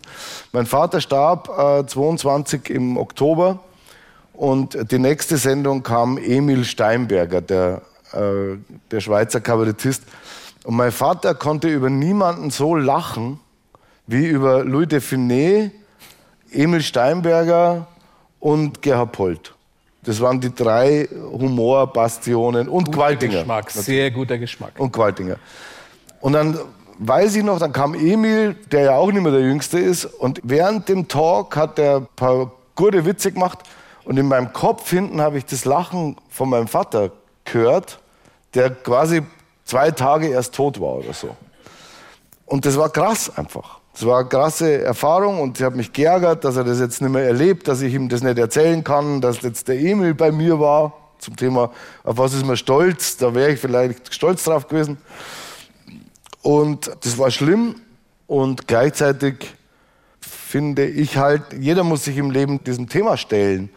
Und wir haben vielleicht das Glück, ähm, dass, dass man Sprache dafür findet, weil Sprache unser Medium ist oder einen Song schreiben kann drüber. Jemand anders hat das nicht und äh, vergräbt sich nur in seine Gedanken und in seine Trauer und all diese Dinge. Also wir haben zumindest ein Ventil, so sehe ich das dann. Und das ist nicht einfach, aber es äh, gehört halt zum Leben dazu. Das versuche ich mir halt jetzt mit 53 klar zu machen, dass das halt dazugehört und dass man damit irgendwie umgehen muss. Wir, wir verdrängen das nur leider Gottes viel zu häufig. Ich meine, es ist ja tatsächlich in unserer Gesellschaft so, im Gegensatz zu vielen anderen Gesellschaften, dass wir über, über den Tod so gut wie nie reden. Wir beschäftigen uns selber möglichst nicht damit. Wir schieben das alle weg. Ja, bin alle ich ganz anders insofern. Ja, nee, ich ja. habe das, hab das lernen müssen. Ich habe das wirklich gelernt, mich damit zu beschäftigen, weil ich ganz lange wirklich so von so Ängsten geplagt war. Also äh, Kenn ich auch. Nachdem meine Eltern gestorben waren. Ja, also jetzt, oh Gott, jetzt geht's mit dir auch zu Ende und so weiter und so fort. Und mir hat das immens geholfen. Was ich dich in dem Zusammenhang noch fragen wollte, hast du ein Lied darüber geschrieben, über deinen Vater? Über nee, also ich habe zwei Sachen entschieden gehabt. Also ich habe ihn sehr lange begleitet diese letzte Zeit sehr nah begleitet, war jede, wenn es irgendwie ging, war ich da und habe in der Zeit beschlossen, dass ich ein Buch drüber schreiben werde, weil ich gefühlt habe, dass das für mich das Richtige ist. So. Ich hatte schon länger vorher ein Lied über Sterben, das heißt Himmel, das Lied. Das hat er sich gewünscht auf seiner Beerdigung. Das war, glaube ich, mit Abstand der heftigste Moment. Also, dass er mir zu Lebzeiten gesagt hat, er wünscht sich ein Lied von mir übers Sterben auf seiner Beerdigung. Das Hast war du wahrscheinlich damals gedacht, das ist ja noch weit hin. Ja, ja, währenddessen habe ich das überhaupt nicht realisiert eigentlich. Das war dann so, das war eigentlich, für mich war das der heftigste Moment. Das lief dann von CD, bei Performing konnte ich es eh nicht, aber, aber das war trotzdem heftig. Aber ich bin wahnsinnig dankbar um die Zeit ähm, dieses Abschiednehmens. Mir ist es geschenkt worden, Abschied zu nehmen. Und jetzt habe ich mit meiner Mutter halt das ist so Déjà-vu-artig, dass man halt jetzt wieder an dem Punkt ist, wo man nicht weiß, wie lange es noch geht und man versucht halt da zu sein und gleichzeitig nicht in, diesem, in dieser Energie zu verharren, des Abgesangs auf, auf das Leben, das ist, bin ich ja gar nicht so. Ich bin ja eigentlich schon jemand, der fürs pralle Leben steht. Und mei, das gehört halt dazu und man muss es irgendwie für sich gehandelt kriegen und trotzdem, und da komme ich jetzt wieder auf den Punkt aus der ersten Hälfte, da kann man schon drüber reden, wie wir es jetzt tun. Das finde ich auch gut und finde ich auch richtig. Man muss es nicht tabuisieren. Aber ich finde es zum Beispiel auch wichtig. Also ich habe zum Beispiel, nachdem mein Vater gestorben war, habe ich gesagt, ich mache die nächste Show, ich mache die nächste Sendung. Und dann muss ich auch in der Lage sein, die so zu machen, dass die Leute trotzdem ganz normal unterhalten sind. Also ich habe jetzt keinen Bock auf sich auf diesen Seelenstriptease dann, das, das bin ich dann auch irgendwie nicht. Also es musste schon, musste schon irgendwie, und es tut einem dann selber ja auch gut, dass man merkt, man funktioniert trotzdem irgendwie noch. Naja, die, die, ich meine, die Konsequenz aus solchen persönlichen Erfahrungen kann ja nur sein, wenn du weißt, und es wird ja ab 40 wird dir das wahrscheinlich so bewusst, das Leben ist endlich, genieße es, genieße jeden verdammten Moment und mach das Beste draus. Ja, und ja. Wir, wir, ja nee, es klingt immer so banal, aber wenn du dir das, ich, ich versuche das wirklich, weil ich, ich mir, mir, fällt das schwer manchmal, und ich versuche dann wirklich in solchen Phasen morgens, wenn ich aufstehe, mir zu sagen, schau mal, wie gut es dir geht und wie geht's, wie gut es allen Menschen um dich herum, deinen Liebsten geht. Ja, das denke ich aber eh jeden Tag. Machst also das, du das jeden Tag? Ja, ich meditiere ja in der Früh. Also ich sammle mich ja. ja. Das, deswegen. Weil ich das total wichtig finde, dass man sich sammelt, gerade in unserem, unserem Dasein. Das Wahnsinn, dass, ja. dass man sich nicht von sich selber entfernt. Ich würde gerne mal, würd gern mal fragen, ihr müsst euch nicht melden, wenn ihr, wenn ihr nicht wollt, aber wer macht denn irgendwie sowas, dass er sich morgens oder abends sagt, hör zu, das war ein geiler Tag, ich bin dankbar. Wer meditiert oder wer beschäftigt sich in irgendeiner Form mit, mit der Endlichkeit des Daseins? Sag doch mal bitte, also, oder wem ist das wurscht und sagt, wenn es vorbei ist, ist halt vorbei. Kann ja auch sein. Das, das ist, ist aber auch eine sehr, also das finde ich eine sehr richtige Haltung. Ja. Freilich, es ist ja faktisch wurscht. Naja, wurscht. Naja, ne, ne, für die Menschen, die dich lieben, ist es nicht wurscht. Nein, aber es ist natürlich dadurch, dass es das Einzige ist neben dem Wetter, dass du nicht, dass du nicht wirklich, also du kannst natürlich Lebensweise, äh, bla bla bla, kannst alles probieren, dass du das ja. verlängerst, aber im Endeffekt entscheidet irgendwer oder irgendwas, dass du halt bumm da bist oder bumm weg bist. Also lass es, was ist die Konsequenz? Lass es krachen, oder? Na, ja. Nein. Äh, es gibt, also ich finde, man kann natürlich dem Leben ständig optimierungsmäßig die Qualität noch zuspritzen und sagen, heute, ist, heute war noch ein optimalerer Tag als gestern. Ja. Oder man Heute kann, noch gesünder. Man kann sich einfach am Arsch lecken lassen auch. Also es gibt diesen, diesen schönen niederbayerischen Ausdruck, am, am Träger Fotzen geben. Und das hat, das finde ich ist schon auch was. Ja? Also dieser Endlichkeit kann man auch mal mit Fuck you äh, entgegentreten und sagen, ich lasse mir jetzt nicht, das gelingt mir auch nicht immer, aber man kann sich, ja, komm, lass uns leben, lass uns aber deswegen kein Arschloch sein und lass uns Deswegen muss man nicht jeden Tag Party machen, weil dann dauert es auf jeden Fall nicht so lang, bis man sich verabschiedet. Aber man, also ein Mittelweg aus sich um sich selber kümmern und auf der anderen Seite geschissen drauf, ist schon. Darauf trinkt man jetzt, Prost. oder? Der noch was hat. Prost. Prost, Hannes.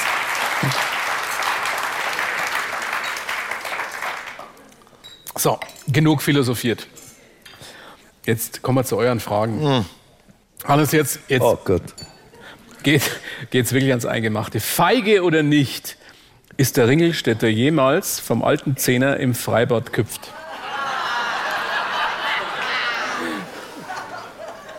Also? Also. Nein. ich bin wieder runter. Ich du warst zu. oben? Ich war oben, natürlich. Bin dann wieder runter auf den Siebenhalber, den es auch gab. Von dem bin ich gesprungen, Kerze. Die hatte zudem das Problem, dass ich, es war 80er, hatte ich diese Tom Selleck Badehose, die sich im Flug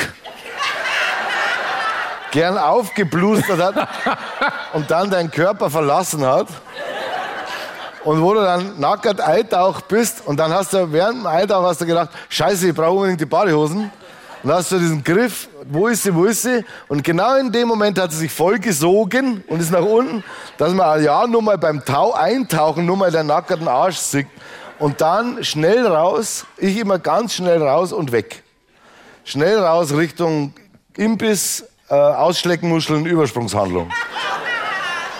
Aber das ist ja schon mal demütigend, wenn du vom Zehner. Ich war nicht, ich bin nicht gesprungen vom Nein, aber wenn du oben stehst und dann wieder runter musst auf den Siemer Halber. Ja, aber ehrlich gesagt, Demütigung, warum nicht? Scheiß drauf. Ich habe dir damals niemals gedacht. Never ich habe einfach die Ho erstens habe ich Höhenangst, habe ich dadurch erfahren, dass ich Höhenangst habe. Zweitens, wenn ich ich war nie so mutig. Es ist, klingt jetzt komisch, aber ich war eigentlich ein Hosenscheißer.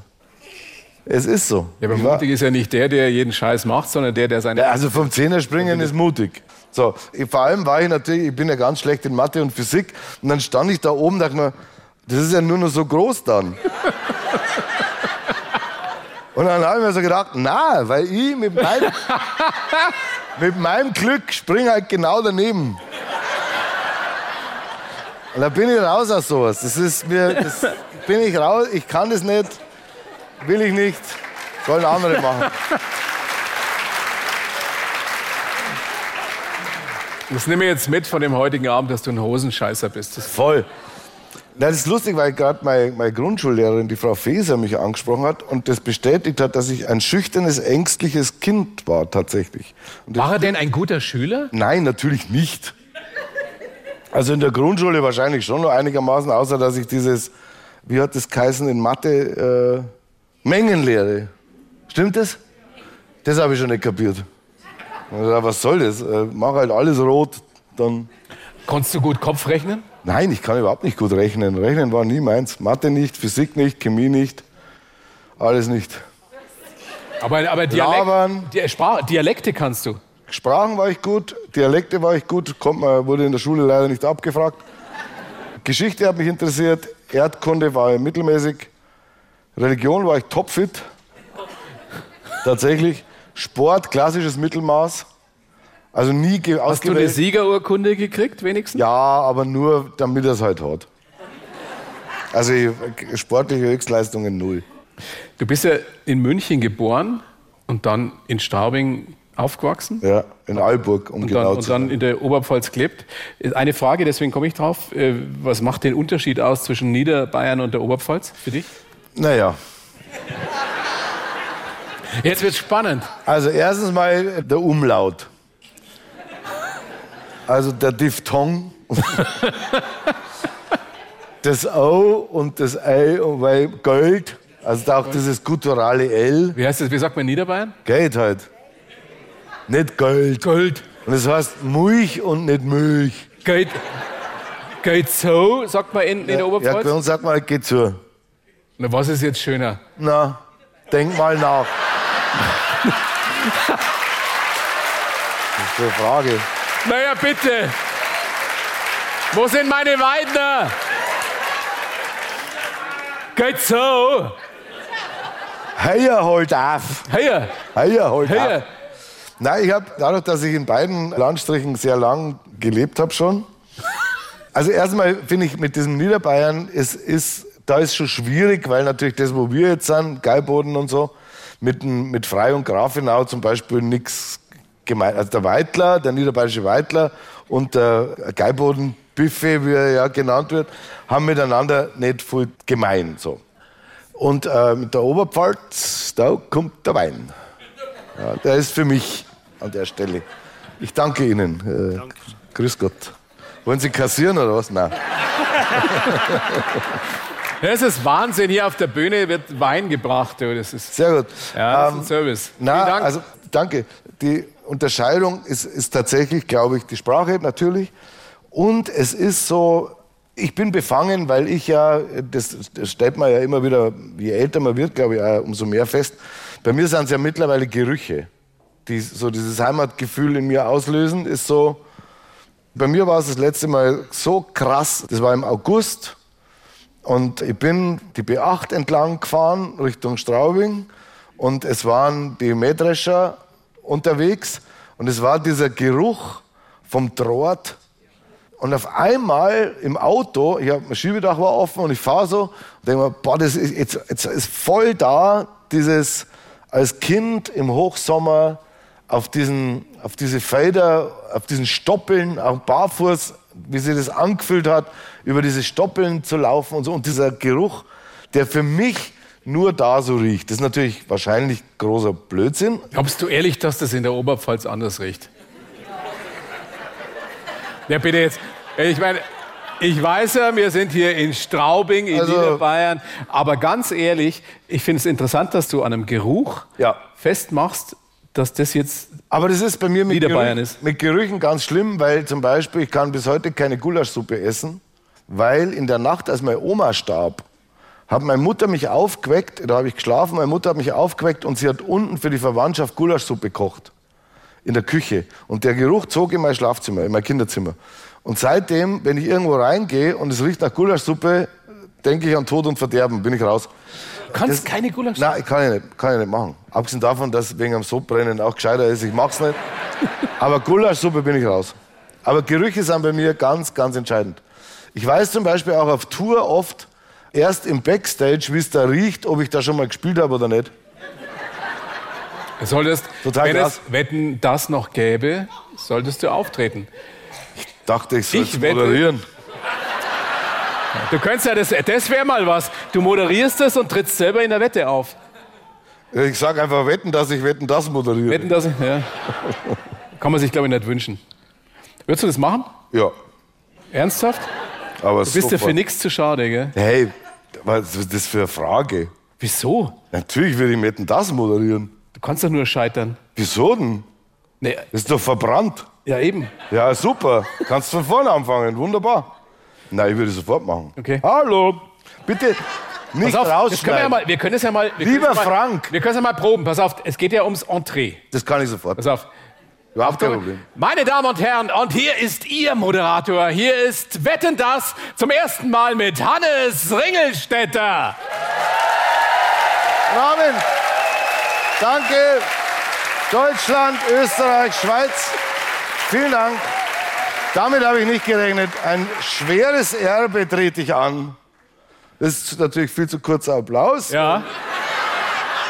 Aber da geht's ja schon mal los. Stadthalle Offenburg, immer 10 Minuten Applaus. Ja, natürlich will ich es machen. Ich habe ehrlich gesagt Frank Elstner, den ich sehr schätze, wahnsinnig äh, lieber Mensch. Hast angerufen. Nein, aber ich habe ich hab mit ihm schon länger einen Termin ausgemacht, dass, ich ihn, dass wir uns besuchen. Und nachdem der Gottschalk dann aufgehört hat, dachte ich mir, vielleicht ist es ein guter Zeitpunkt, ihm jetzt eine Mail zu schreiben, wann wir uns sehen. Schau. Aber Aber wenn du, wenn du Wetten das Moderator wirst, müsste ich halt zum ZDF, da habe ich eigentlich überhaupt keinen Bock drauf. ja, dann müsstest du ja, müsstest du ja weg von unserem fantastischen BR, der ja gerade 75 geworden ist. Hast, hast du viel gefeiert? Was? 75-jähriges Jubiläum. Glückwunsch! Bayerischer Rundfunk. Ja, herzlichen Glückwunsch. Hast du nicht gratuliert? Nee, warum gibt es keine Party, ist die Frage. Doch, gibt's doch. Na, ich habe nur gestern erfahren, dass jetzt alle Sendungen äh, so einen Vorspann kriegen, gestern oder so, oder die Woche vielleicht. Geburtstag, Geburtstag, Geburtstag und jetzt kommt die Geburtstagsausgabe von meiner Sendung. Ja. Das wusste ich gar nicht. Wir schweifen ab. Die nächste Frage aus dem sehr geschätzten Auditorium hier in Niederbayern, in Straubing, was ja fast Oberpfalz ist. Sacke! Bitte! Das schneidet er raus. So, mut so mutig ist er nicht. Doch. Ich schwör's euch, ich lasse es drin. Ja, ja, jetzt musst du ja. Schick's jedem Einzelnen 43.000 Weidner. Schick ich's. Euer Bu. Also warum machst du nicht mehr als Schauspieler, Hannes? Wir sehen dich so gerne. Ja, das ist ganz einfach zu beantworten, weil ich ehrlich gesagt, also die Schauspielerei, ich habe mehr gemacht, als die meisten Leute wissen, weil ich habe viele andere Filme auch äh, mitgespielt und so. München das- 7 unter anderem auch. Nein, München 7 genau Ich nicht. hätte dich da sehr gerne gesehen. Na, Geht nichts über einen gut vorbereiteten Moderator, oder? na, aber ich habe wirklich ein paar gute, ein paar guten Filme. Ah, nee, da war der Max Schmidt, der Schmidt-Max war da dabei. Ja, das ist ja wieder wer anderes. Ich verwechsel, euch- verwechsel euch immer. Dann musst du den einladen. Na, das mit der Schauspielerei ist so, dass, also wenn ich mit der Band spiele oder überhaupt, wenn du auf Bühnen, den Bühnenberuf machst, dann verlierst du schon so viel Lebenszeit mit der Warterei. So, also du wartest den halben Tag, damit das endlich passiert, dann passiert zweieinhalb Stunden was und dann ist wieder warten und weiterfahren und so weiter. Beim Drehen ist es noch schlimmer, weil du drehst, also ich Du, du wartest eigentlich permanent, bist immer in dieser Anspannung und dann drehst wieder und dann. Das kostet wahnsinnig viel Energie, finde ich. Drehen finde ich anstrengend, auch wenn es sehr viel Spaß macht. Also Hubert und Staller, Hubert ohne Staller macht wahnsinnig viel Spaß. Aber du wartest um in, um in den wenigen Sekunden. Genau, du musst immer auf der Präsenz bleiben und dazwischen wartest du stundenlang. Und außerdem, der zweite Grund ist, dass ich so froh bin, dass ich mich endlich hab, als wer ich bin, dass ich nicht große Lust habe, die Hälfte vom Jahr in eine Rolle zu schlüpfen wieder, damit ich wieder nicht ich bin. Ich bin ja froh, könntest, dass ich, du, könntest du denn mehr machen? ja, Also ich- ich meine, eigentlich müsste es doch längst eine bayerische Serie geben in der Tradition Ja. der guten Alten mit dir in der Hauptrolle. Warum- ja, natürlich. Alles, Was, was winkst du da so ab? Nein, weil das, da keine Lust das drauf. ist ja alles schon entwickelt und dann wird es wieder nicht finanziert, was ich schon in Besprechungen saß. Jetzt haben wir für dich, das haben wir auf den Leib geschrieben, Hannes. genau.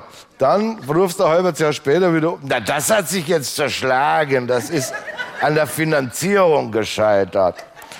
Also, solange ich mit dem Yazid fein unterwegs bin und die Leute das lieben, habe ich mir vorgenommen, ich mache jetzt keine großen anderen Sachen. Das kann trotzdem, also wo ich jetzt ehrlich gesagt ein bisschen hellhörig wurde, Ja. war diese Bartitsch-Leitmeier-Geschichte. Weil ich, Oh, oh, oh. weil ich da, weil ich da ehrlich gesagt für einen Zinner und für mich schon Potenzial sehe. Aber, aber Hannes, können wir uns, glaube ich, alle gut vorstellen, die Frage, die ich mir stelle, seid ihr divers genug? Also als schwules Pärchen, du und der Zinner, das könnte viel Schönes haben. Da ist der Stefan anderer Meinung. Ich hätte kein Problem damit. Bin ja Schauspieler. nein, nein, nein. Ja, was denn? Das ist spur ich ja schon. Geil. Das ist überhaupt kein Problem. Bist du so weg, oder? Das spur ich weg. Was meinst du mit dem Traum? Jetzt mache ich das oft beim Drehen. Ja? Ja, stundenlang wahnsinnig tuntig sind. Super. Das ist ja, Und ich spiele auch sehr oft ganz alte Männer. ja, aber es ist nicht mehr zeitgemäß. Das, Ach komm. Jetzt mal, das ist auch sowas. Natürlich ist es nicht, was heißt, es ist nicht zeitgemäß. Wenn es lustig ist, ist es immer zeitgemäß. Außer es lustig sein ist nicht mehr zeitgemäß. Doch, das stimmt nicht. Nein, nein, nein, nein, nein. Da bin ich zum Beispiel anderer Meinung. Sagen aber ganz viele, dass man in so schweren Zeiten eigentlich nicht lustig sein darf, gell? Doch, genau da musst du's. Also, das ist doch ein Schmarrn. Das ist doch äh, Milchmädchen. Ja, Nein, aber deswegen muss man nicht den 50er-Jahre-Humor immer noch durch die Stadt treiben. Also ich, da bin ich auch dagegen. Also immer dieses Gejammer von Leuten, die Humor machen, dass man das nicht mehr darf und das darf man nicht mehr, ist ein Schmarrn. Dann denkt er halt was Besseres aus. Also das kann ja nicht wahr sein. Also ich meine, natürlich brauche ich nicht mehr die Witzestruktur der 60er Jahre, will doch heute wirklich keiner mehr haben. Dann denkt er halt was Geiles aus. kannst du eigentlich, bist du eigentlich ein Witzeerzähler? Nein, Ja, der Ottfried ist der Witzeerzähler. Ja, Ottfried ist der, der beste Witzeerzähler der Welt. Ich kann eigentlich flüssig nur einen einzigen Witz erzählen. Ich möchte ihn gar nicht hören. Der ist aber gut. Echt? Ja, vielleicht doch. Soll ich ihn erzählen? Ja. Das ist ein österreichischer Witz natürlich. Und es gingen zwei Leute in, in Wien, gingen aus dem Lokal raus und da speibt der eine, speibt voll hin. Dann sagt der andere, was speibst du denn hin? Du hast ja gar nicht so viel gesoffen. Dann sagt der andere, meinst du, dass ich mir wegen einem kleinen Gulasch ein Arschlochdrecker mache?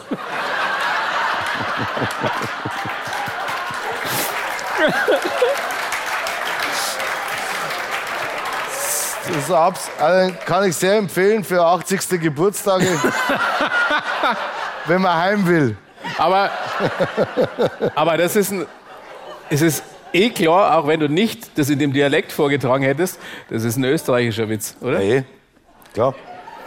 War ja da eine Zeit lang. Hast du noch einen? Na, das ist eigentlich der einzige. Der einzige Witz, aber der kommt, der geht immer, oder? Der geht eigentlich immer, ja. Türöffner. Ja, wie gesagt, also gerade in privaten Kreisen, wo man heim will, wenn man sagt, jetzt langt's, jetzt mag ich eigentlich nicht mehr da sein, dann jetzt haut man den noch raus und dann fahrt man. Welche, und damit sind wir bei der nächsten Frage von euch, welche Musik hört Hannes privat im Auto? Etwa Bayern 1? Bayern 1 höre ich immer Samstag, because of äh, heute im Stadion. Blaue Couch höre ich. Natürlich. Ja, tatsächlich, das mag ich gern. Ich höre sowas gern. Dich höre ich gern. Du bist eine der Radiostimmen, die ich wahnsinnig gern höre. Seit deiner Jugend. Auf eine Art, ja. Äh, komm, ey. Ja. Also folgendes. Bei mir ist so, wenn ich unterwegs bin mit Band und viel Musik um mich herum ist, dann höre ich gar nichts. Dann will ich Stille haben und Kontemplation.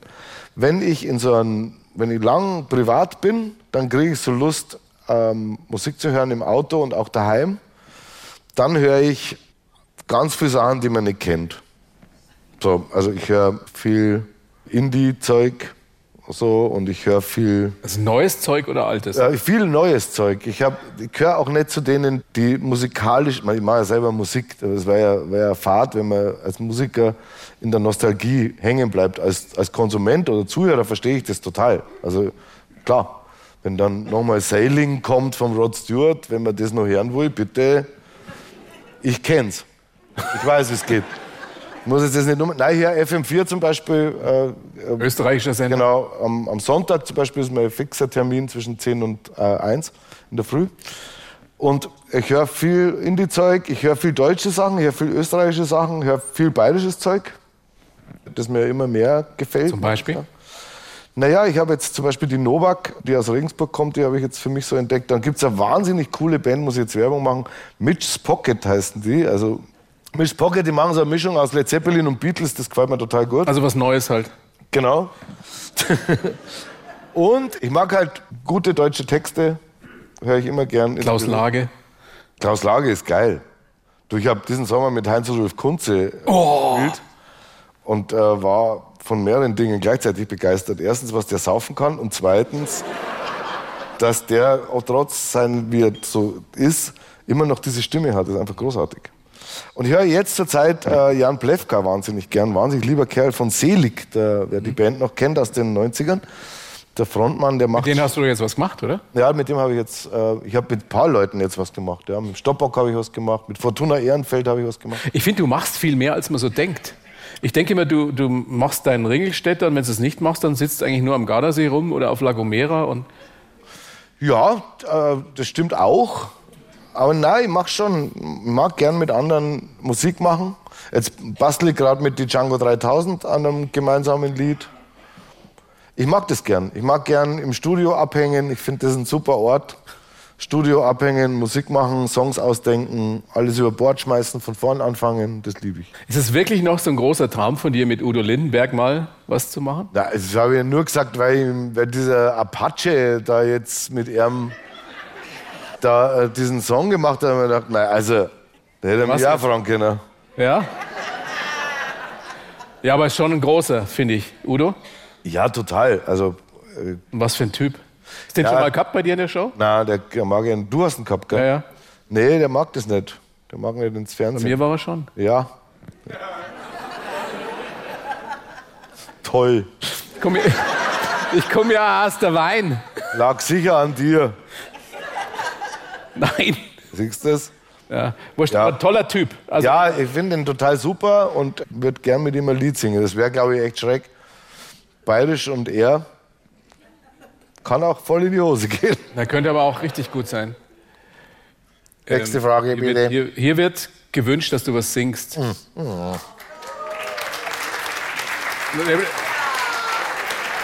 Rate, rate, was es ist. Naja, es gibt zwei Möglichkeiten, sage ich jetzt mal. Niederbayern geht nicht, weil ich äh, das nur mit Gitarre spiele. Also wird es wahrscheinlich die Eishockey-Hymne sein. Mhm. Ist es so? Aber da, da wäre es mir jetzt ein Anliegen. Beruhige dich. Ich würde es gern äh, textlich vortragen, weil da sieht man mal, wie lyrisch Sporthymnen sein können. Also äh, Straubing Tigers, wir gewinnen miteinander. Straubing Tigers. Eishockeymannschaft, äh, Straubing. Das musst du hier nicht erklären. Ja, nein, nein, aber ich. Aber was ich dir erklären muss, ist, dass das ja im Radio läuft. Ach so, es kommt ja im Radio. Weißt du, und wenn du jemanden in Kitzingen oder so, kann man ja vielleicht nicht voraussetzen, dass der weiß. Dann kurze Geschichte. Ich hab, äh, in Straubing. Die Woche habe ich mit Conny Abelshauser, der Kapitän der, äh, der Red Bull München. Entspannt euch. Bitte entspannt. Dann hat er, mit dem habe ich Schafkopf bei dem Charity Schafkopf-Turnier und dann hat er gesagt, der scheiß Hymne habe ich dreimal schon gehört das Jahr und dreimal verloren. Also, Straubing Das heißt, Tigers, wir gewinnen miteinander, Straubing Tigers, wir verlieren miteinander. Wir helfen hintaus und schreien euch zum Sturm. Wir sind die Macht vom Pulverturm. Weißt du, was der Pulverturm überhaupt ist? nein. Der Pulverturm ist äh, das Stadion in Straubing. Daneben ist der wirkliche Pulverturm und das Stadion ist das am Pulverturm. Und der Pulverturm ist legendär, weil dieses Stadion wirklich legendär ist, weil es so laut ist. Weil früher war es so lauter, da war alles mit so Blech, die Werbung war mit so Blechtafeln. Und dann haben die Leute immer brrrt. Das war brutal. Und meine Liebe, die ist uralt, weil wer am Turmeier war, weiß natürlich, wer ungefähr mein Jahrgang ist, dass unser Hausmeister im Turmeier war der Hans Hutterer. Hu, Hu, Hutterer. Genau. Und der war der Eishockey-Torwart vom EHC damals. Und deswegen sind wir alle in diesen Bann vom Eishockey als Kinder schon hineingezogen worden. Und das, deswegen ist das jetzt nicht irgendein Marketing-Ding gewesen von mir mit der Hymne, sondern My soul dabei is bist. my Tigers Ja, heart. aber äh, da ich ja deinen sportlichen Hintergrund oder, oder nicht vorhandenen Hintergrund kenne, verstehst du die Regeln? Also, Ja, natürlich. Ja? Ich habe in der Schule, ich habe in der Schulmannschaft sogar Eishockey gespielt. Echt? Torwart. Na, ich hatte einen relativ strammen Schuss. Konnte aber leider nicht rückwärts fahren. Passend dazu die nächste Frage von euch. Wenn du dein Leben Revue passieren lässt, Gott, die letzten 25 bis 30 Jahre, was würdest du anders machen? Rückwärts fahren? ganz viel. Also ist auch so eine Frage. Ganz viel. Natürlich würde ich viel anders machen. Was denn? Ich war zu vielen Menschen nicht nett. Ich habe ein paar nicht gute Performances mitmenschlich abgeliefert. Ich habe ähm, es gibt so viele Sachen, die ich anders machen würde. Echt? Ja. Also Vielleicht würdest du es ja einfach wieder genauso machen. na, warum? Also ich, Wenn jemand blöd zu dir ist, wärst du vielleicht wieder genauso blöd zu ihm. Na, aber man ist doch nicht, äh, man ist doch nicht perfekt und äh, alles genauso wieder, weiß ich nicht. Ich glaube, die großen Schritte haben sich ergeben und äh, die würden wahrscheinlich immer so laufen, weil ich der bin, der ich bin. Aber ich würde jetzt nicht bewusst alles nochmal genauso machen. Ich würde zum Beispiel mich für Sachen, wo ich heute Mühe habe, sie mir in mein Hirnkastel zu pflügen, vielleicht dann doch früher mich mehr dafür interessieren, wo es mir leichter fiel, mir es zu merken. Rechnen, schreiben. Na. Nee, aber zum Beispiel, mein Vater hat mir über, über ganz viele äh, Gespräche versucht, diesen Israel-Konflikt zu erklären. Und ich war halt 16, 17 damals und dann habe ich immer nach einer halben Stunde bin ich so weggenickt und hab gedacht, ja, passt schon, laber so. Und das ärgert mich total, dass ich, dass ich dann nicht genauer zugehört habe, weil er hat es wirklich, wirklich gecheckt. Ich könnt, könnte das mir heute besser erklären, als es mir jetzt möglich ist. So was meine ich. Da würde ich besser aufpassen. Oder ich würde zum Beispiel meinen Großvater zwingen heute, dass er mir erzählt vom Krieg. Weil der wollte nicht drüber reden. Und ich da habe mir gedacht, okay, dann soll er halt seine Zigarre rauchen und mit mir spazieren gehen, passt schon. Heute würde ich mir denken, nein, ich hätte ich hätt, ich hätt fragen müssen. Ich hatte einen Großvater, der äh, gekämpft hat, also der Soldat war, Zweiten Weltkrieg, und der in Russland war. Und der mir aber, da war ich sechs, sieben, nicht irgendwelche Horrorgeschichten erzählt hat, sondern Heroisches. ja, genau. Der hat mir Ja, erzählt, wie toll das war mit der Kameradschaft. Und, und ich habe das mit sechs, sieben, verstehst du das natürlich nicht. Ja. Und als ich das dann später begriffen habe, dass, das, dass der sich natürlich auch seine, seine Welt einfach so gemacht hat, dass er es ertragen konnte, Ja, war das ganz schrecklich, weil das war mein, mein Lieblingsgroßvater. Ja. Und ich hab das, fand das toll, immer wenn der mir abends vom Schlafengehen Geschichten vom Krieg erzählt hat. Und wenn du dann später verstehst, ja, wie pervers das eigentlich ist, Ja. Krass, oder? Passend, nicht passend dazu. Das, so ist das Leben, Hannes, so ist das Leben. Und das, das finde ich so schön an den, an den Zuschauerfragen immer wieder, weil da kommen Sachen, die philosophisch sind und dann kommen Fragen, die, die wirklich wichtig sind, lebensentscheidend, wie diese hier. Wie schaut's aus mit Basteln? Basteln. Und dann steht noch, pass auf, dann steht noch, und dann steht noch in Klammern, speziell Gripperl oder so. Ach Gott. Von wem ist die Frage? Naja, mein, meine Eltern sind ja Krippenbauer in der Stadt bekannt. Mein Vater war ja wirklich. so, Ja, ja. Und ich habe es gehasst.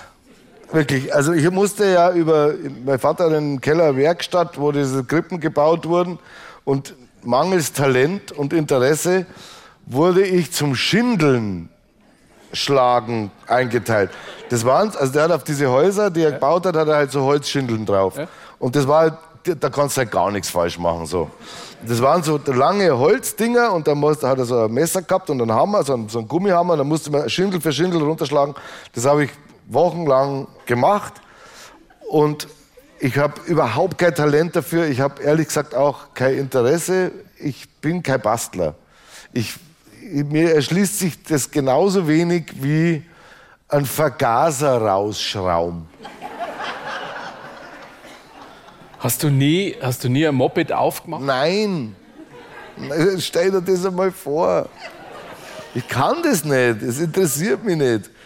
Die anderen haben am, äh, am Erdelweiher haben sie mir eine Zünder ab, die 50er, haben sie mir umeinander da irgendwie, ich halte das ja auch alles für Performance. Ich glaube nicht, dass die wirklich was repariert haben. Und ich stand, ich saß halt daneben und habe äh, Back in the USSR und Obladi Oblada gespielt. Darfst dreimal raten, wo die Mädchen waren. Bei den Mopeds. Nein.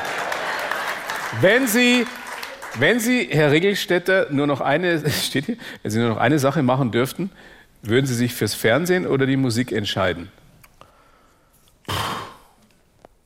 Weiß ich nicht. Müsste, müsste man mir die, im Zweifel für die Musik. Also das, das Fernsehen ist ein, ein Medium, durch das man zu den Menschen kommt. Die Musik ist schon das Medium. Eine Barriere weniger. Deswegen liegt es mir, glaube ich, am meisten in mir, am Herzen so. Aber es geht ja schon darum, irgendwas zu den Menschen zu bringen. Also jetzt in deinem einsamen Kammerl daheim mit du und deine Gitarre, das wäre es jetzt nicht. Ich habe jetzt äh, die letzten Jahre sehr viele Lieder geschrieben, die nicht zur Veröffentlichung gedacht sind, weil ich keinen Bock habe. Also weil ich es schön finde, mal für mich zwei, drei Lieder, fünf, acht Lieder zu haben. Und die kennt keiner außer dir? Nee, muss er Deiner nicht. Frau oder... Äh, Nee, muss nicht. Okay. Muss man nicht alles. Ich habe eh schon so viel Scheiß veröffentlicht, also können wir auch mal Pause machen. Kommst du zum Grillen zu uns nach Nein. Oberzeitel dort? Weiter. Wir reden beim, pass auf, wir reden beim Grillen auch nicht mit dir, wir holen Bier. Becksbier. Da- Das ist eine Falle. Hannes, bist du zurzeit in einer Beziehung? Ach komm jetzt. Natürlich. Darfst du, sag immer ja. darfst du, Es hilft. Glaub mir's. mit dem Zinner, Sag immer ja. mit, darfst du als Yassid improvisieren? Ja. Schnellrunde jetzt, oder? Ja, ja. Ich bin in übrigens in einer Ist- glücklichen Beziehung, um es zu komplettieren. Da schaust, gell? Echt? Schon lange? Für meine Verhältnisse ja. Länger als sechs Wochen? Ja, ja, viel, viel länger. Sechs Monate? Na, viel länger. Sechs Jahre? Nein. Ist das Mädel vom Escort im Saal? Also die Älteren werden sich erinnern, wir hatten vorhin diese Geschichte von der das- Jungferung im na, Escort. Wenn das so ist, würde es mich total freuen, weil ich die habe ich seitdem nämlich nicht mehr gesehen. Also einmal noch, glaube ich. Wie hat das Kaffeekosten am Stadtplatz? Weil das so grauenvoll war mit dir? Oder? Nein, aber es hat sich einfach nicht ergeben.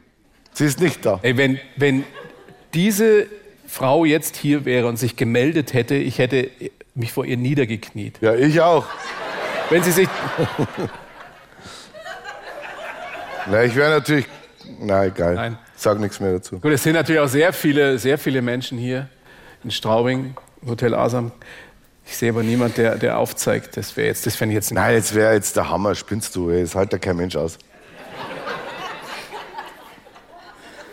Sehe ich sofort wieder, denke sofort, diese Lampen da sind die, sind die Straßenlaterne in, in Aalburg. Grauenvoll. Wieso, oh, das ist eine gute Frage. Wieso bist du nicht eingesprungen, als der große Lehrermangel war? Ah, gute Frage, weil ähm, es war, also da habe ich das Vereinsheim schon moderiert. Das war um, muss um äh, 2014, 15 gewesen sein oder sogar 13. Da habe ich plötzlich einen Brief gekriegt äh, vom äh, Kultusministerium, weil ich habe ja nur Magisterstudiengang, also ich habe kein Staatsexamen gemacht. Und dann stand in dem Brief, ich könnte in sechs Wochen äh, würde so einen Kurs machen und dann könnte ich als Lehrer arbeiten. Und dann habe ich echt kurz, kurz habe ich gedacht, ob ich das System von, von innen heraus sprenge. Aber was hättest du unterrichtet? Geschichte? Deutsch, Geschichte. Was hättest du gemacht? ey, Erzähl, erzähl mal, wie würde eine Stunde mit Hannes Ringelstetter als Lehrer ausschauen? Gut, ich habe ja Lehramt studiert ja. erstmal. Na, ich würde, äh, also ich hätte schon Themen, also ich, ich würde halt, aktuell würde ich mir das aktuelle politische Leben äh, zu Gemüte führen und mit jungen Menschen das diskutieren, weil ich das Gefühl habe, dass das total fehlt. Also es gibt irgendwie wenig, äh, wenig, wenig Reibung, wenig eigene Meinung, wenig äh, Streit. Äh, das Ja, eigene mir Meinung gibt es schon, aber selten. naja, nicht einmal, nicht einmal das. Es ist so, ja, hm, weiß ich nicht, keine Ahnung, äh, ist mir alles zu kompliziert.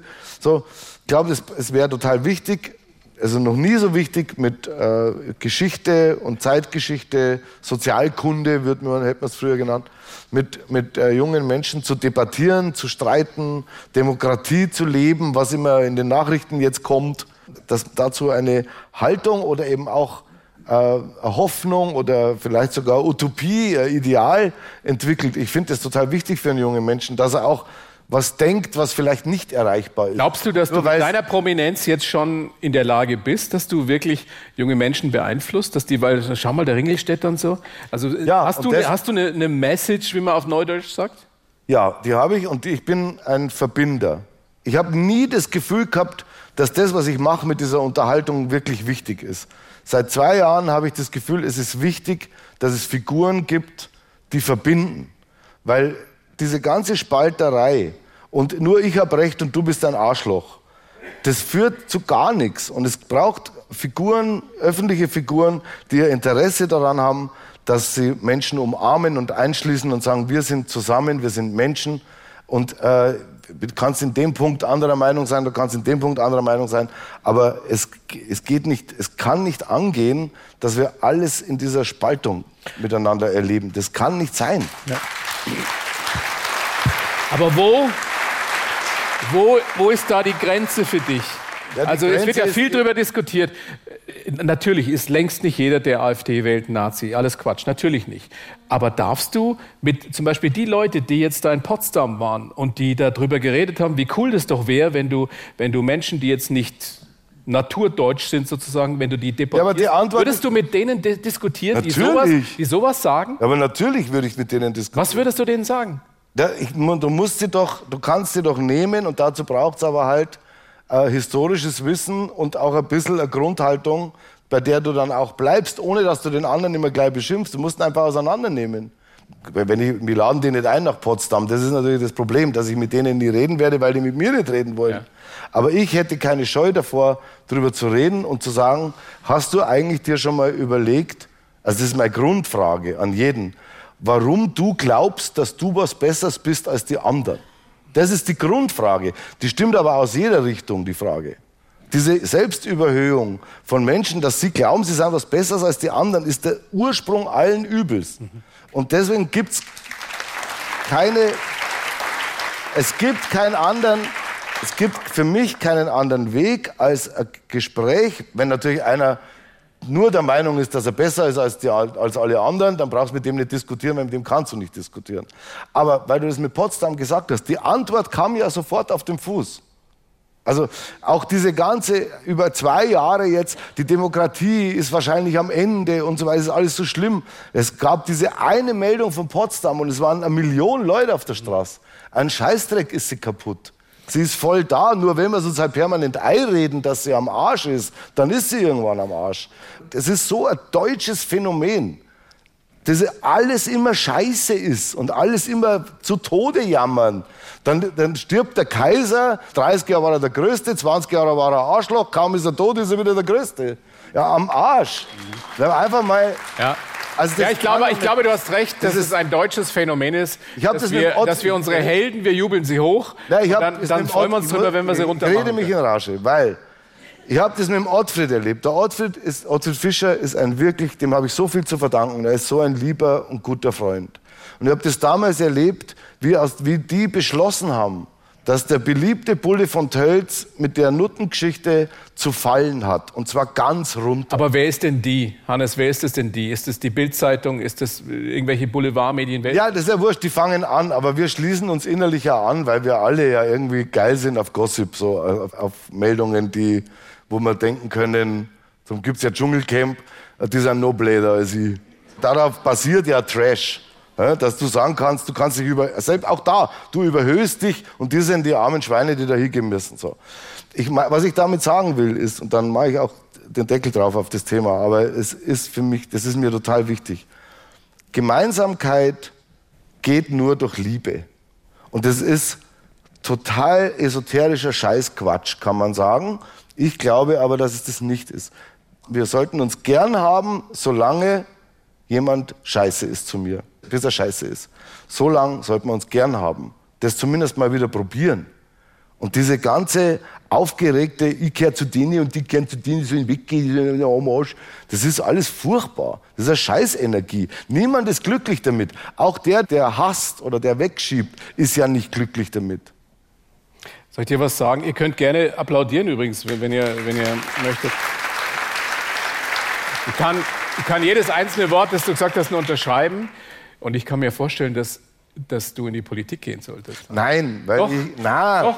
na, weil, weil, es, weil du weil, da nicht weil, weißt du, weil es ist natürlich einfach, sich auf eine Bühne zu setzen und und wahre Worte auszusprechen, aber es ist eine ganz andere Geschichte, sich dafür wirklich in der Praxis einzusetzen. Und aber das ich kenne, ich, ich kenne, ich kenne, du kennst ja auch viele Politikerinnen und Politiker und und dieses Politiker-Bashing Bashing möchte ich überhaupt nicht betreiben, weil es gibt da tolle Leute drunter, völlig ja. wurscht, in welcher demokratischen ja. Partei.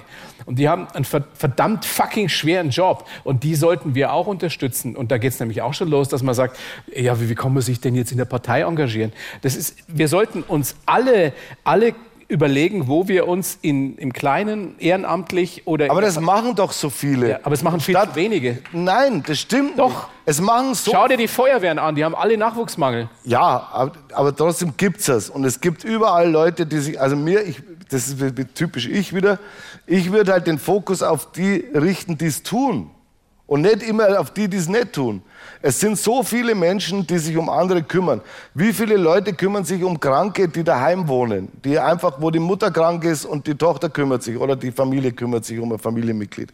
Und statt immer diese negative Scheiße durch die, durchs Land zu pflügen, sollte man einfach mal hergehen und sagen, wie toll, wie viele tolle Menschen es gibt. Aber dann müssen wir die auch wirklich mehr wertschätzen und nicht nur ja, klatschen und applaudieren, sondern denen einfach auch mehr Geld geben und mehr Perspektiven geben. Ja, aber der dann, Krankenschwester und dem Pfleger. Ja, aber dann, dann sollten wir halt das sagen. Ja, ja da,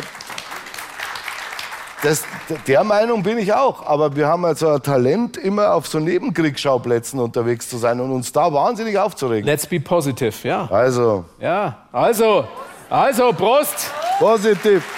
Prost, Straubing. Und ich schau mal kurz. Ja, jetzt schau nicht auf die Uhr. Schau, erst die große, ja, und du hast die große Ankündigung Open End. Ja, stimmt. Stimmt. Jetzt wäre ich, ich hab, warm. Ich habe wieder die große Klappe gehabt. Ja. Jetzt wird es langsam warm, oder? Ja, weil das, weil das wirklich für mich ein, ein Herzensthema ist. Wo was, engagierst du dich? Nein, bei vielen Sachen, aber ich finde es immer schwierig, wenn Prominente auf Bühnen sagen, wo sie sich engagieren, Bühne. weil es immer was von Scheinheiligkeit hat. Die Sache ist, ich habe so viel äh, immer wieder kommen, du bist zu wenig politisch. Die anderen sagen, ähm, was weiß ich. Mein Job ist, und dafür brenne ich, zu verbinden. Ich will, dass wir checken, dass wir Menschen sind. Und wenn einer ein Landwirt ist und der andere ist ein Friedensaktivist oder der eine ist ein Klimaaktivist und der andere ist ein Bauarbeiter, dann haben sich die gefällig zusammen zu unterhalten. Ganz normal. Und haben ein Bier miteinander zum Trinken und haben zu schauen, dass sie auseinandergehen und es auszuhalten, dass der andere eine andere Meinung hat als du. Wo ist das Problem? Wir wollen immer diese blöde religiöse Scheiße, dass wir immer wollen, dass der andere so denkt wie wir selber. Nein, wir sind unterschiedlich, wir haben unterschiedliche Meinungen und wir einigen uns auf ein Grundgesetz. Punkt, Ende der Durchsage.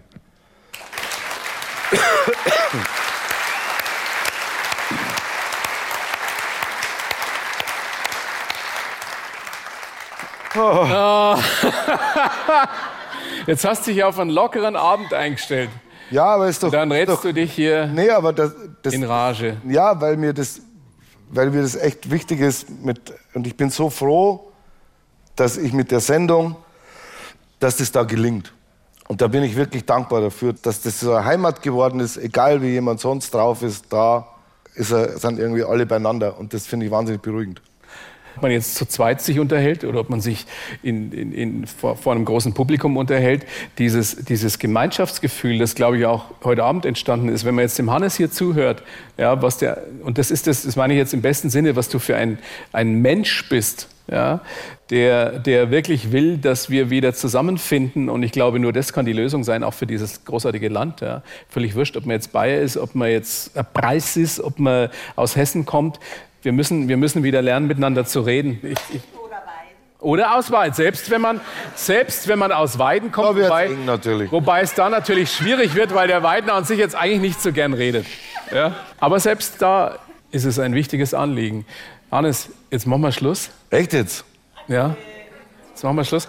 Weil singen, du wolltest, du hast dich gedrückt. Eigentlich wollten wir zusammen singen. Ich fände das jetzt einen schönen Na, Abschluss. jetzt kommen wir, singen wir einmal nicht. Singen wir? Nein, nein, nein. Ich wäre dabei gewesen, aber. Stimmt Hannes, überhaupt nicht. Natürlich stimmt's nicht, aber ich sag's halt. aber was ist denn noch an Fragen da? Lass es doch noch zwei. Also, es kann ja Zeit, dass wir jetzt. Das sind, die sind mir zu intim. Intim? Welches ist Ihre Lieblingsstellung? Sowas halt. Das Hatten Sie schon mal. Nein.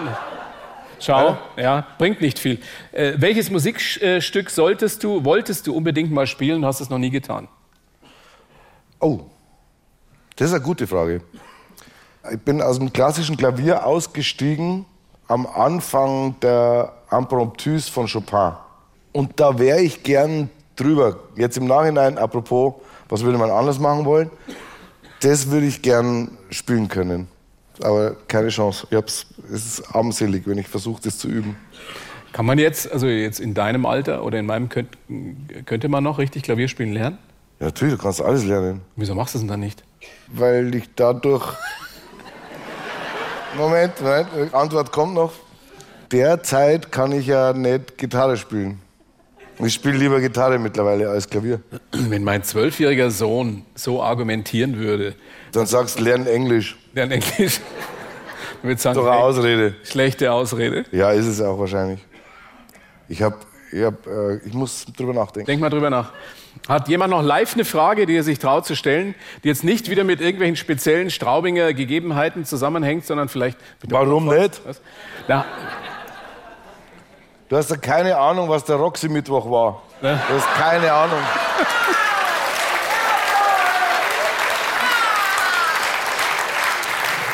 Haben denn die Weidner da ganz hinten, der Roxy-Mittwoch, haben die nicht noch eine spezielle Frage? Möchte noch jemand was wissen? Jetzt ernst gemeint. Ja? Wie kam Herr Ringelstädter zu Hubert und Staller? Wie kam der Ringelstädter zu Hubert und Staller? Das ist eine schöne Geschichte. Oh, jetzt dauert es aber. Also, es war so, ich habe äh, im Lustspielhaus in München den Watzmann gespielt, also den Knecht im Watzmann. 100 Vorstellungen ausverkauft im Lustspielhaus in München. Und da waren wir, wir haben gespielt Dienstag bis Sonntag, immer jeden Tag. Und am Montag war eigentlich frei. Und am Montag hatte der Michi Mittermeier Geburtstagsfeier im Lustspielhaus und hat mich gefragt, ob ich dort mit auftreten will, mit einer kurzen Nummer. Habe ich gesagt, mache ich. Danach gingen wir ins Schumanns. Aha. Das klingt aber ganz schön spannend bisher. So, warte mal. Dort war die Feier, der 40. Geburtstag damals von Michi. So. Dort war ein Filmproduzent, der Olli Milke, der gesagt hat, ach du bist dieser Hannes Ringelstetter, ich drehe einen Film auf Ibiza im Winter, hast du Bock da mitzumachen? Auf Ibiza im Winter? Genau. Porno oder was? Oder? Nee, nee. Dieser Film, also deswegen ist die Geschichte, erzähle ich sie immer ganz, weil sie wahnsinnig lustig ist. Dieser Film hieß Der Psychopathe. Ja. Es war damals diese große, äh, diese große Idee von Pro7, alle Klassiker als Comedy-Verfilmung zu machen. Da war doch auch diese, äh, weißt, der Wichser und so. Auf jeden Fall äh, war das der Pate auf lustig. Der Dramitz war Corleone. Dieser Film kam nie im Fernsehen und er wurde nur gezeigt auf Langstreckenflügen der Lufthansa nach Singapur. Sonst nirgends. Zu Recht. Wir hatten ein Abschlussfest in Ibiza und hatten viel getrunken. Und der Olli, der Olli Milke, der Produzent, der jetzt der Produzent ist von Hubert Staller, hat ihn gefragt, der Michi Brandner war dabei, der Christian war dabei, ich war dabei und ein paar andere. Ob wir denn Lust hätten, irgendwie diese Land der Berge-Sketche vom Helmfried und vom Christian, die bei Drummets and Friends waren, da mal Erfolge zu drehen als Art Piloten, aber ohne Geld. So, wir alle, äh, ja, ja, klar, voll. So. Ein halbes Jahr später klingelt das Telefon, ich habe ein Drehbuch geschrieben, kommt's bitte vorbei. Wir drehen das ohne Geld. Wir alle so, echt, haben wir das ausgemacht? Keine Ahnung. Dann haben wir diesen Piloten gedreht, von praktisch, der hieß dann schon Hubert und Staller als Pilot und das wollte niemand haben. Der BR hat es abgelehnt, alle haben es abgelehnt. Und dann hat die ARD irgendwann einen Pitch gemacht und hat gesagt, wir brauchen neue Vorabendserien. Der BR ging rein mit München 7, der NDR mit Morden im Norden oder wie das heißt, mit Pasadena. Und der MDR, der Mitteldeutsche Rundfunk, hatte nichts. Und ruft beim Olli an und sagt, hast du nicht irgend so kranke Sache mal produziert, die keiner haben wollte? Dann sagt er, ja, aber die habe ich schon an RTL verkauft. RTL 2. Für die Nacht, einfach, dass es weg ist. Dann haben sie gesagt, ja, das bräuchte man jetzt für den Pitch, für den Vorabend. Und hat er das irgendwie bei RTL 2 wieder rausgekauft hat es dem MDR mitgegeben in den Pitch nach Hamburg und dann haben die in Hamburg gesagt, das machen wir. Deswegen waren die ersten zwei Staffeln von Hubert und Staller vom Mitteldeutschen Rundfunk produziert. Der BR musste sie teuer zurückkaufen. Bitte nicht schneiden. Drin lassen.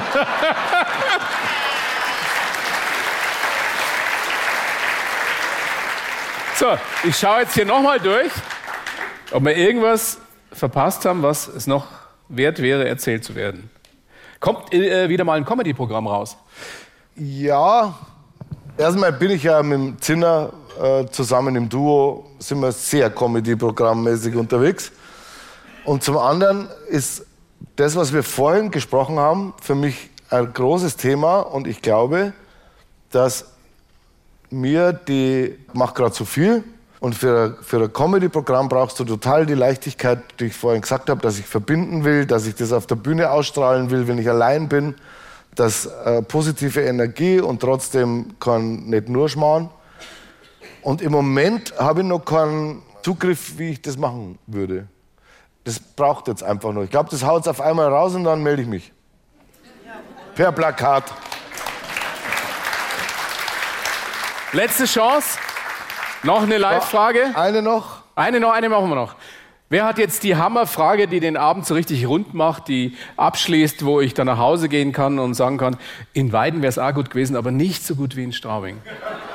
Also jetzt eure Chance. Sonst gehe ich heim und sage, naja, Straubing. Ja. Können wir noch ein Foto machen? Das ist deine Frage.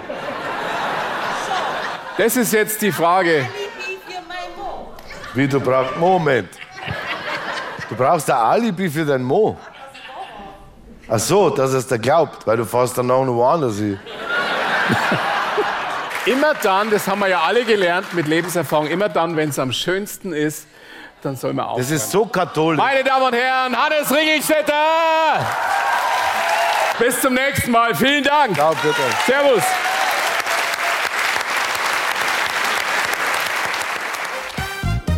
Die Bayern 1 Premium Podcasts. Zu jeder Zeit, an jedem Ort in der App der ARD Audiothek und auf bayern1.de.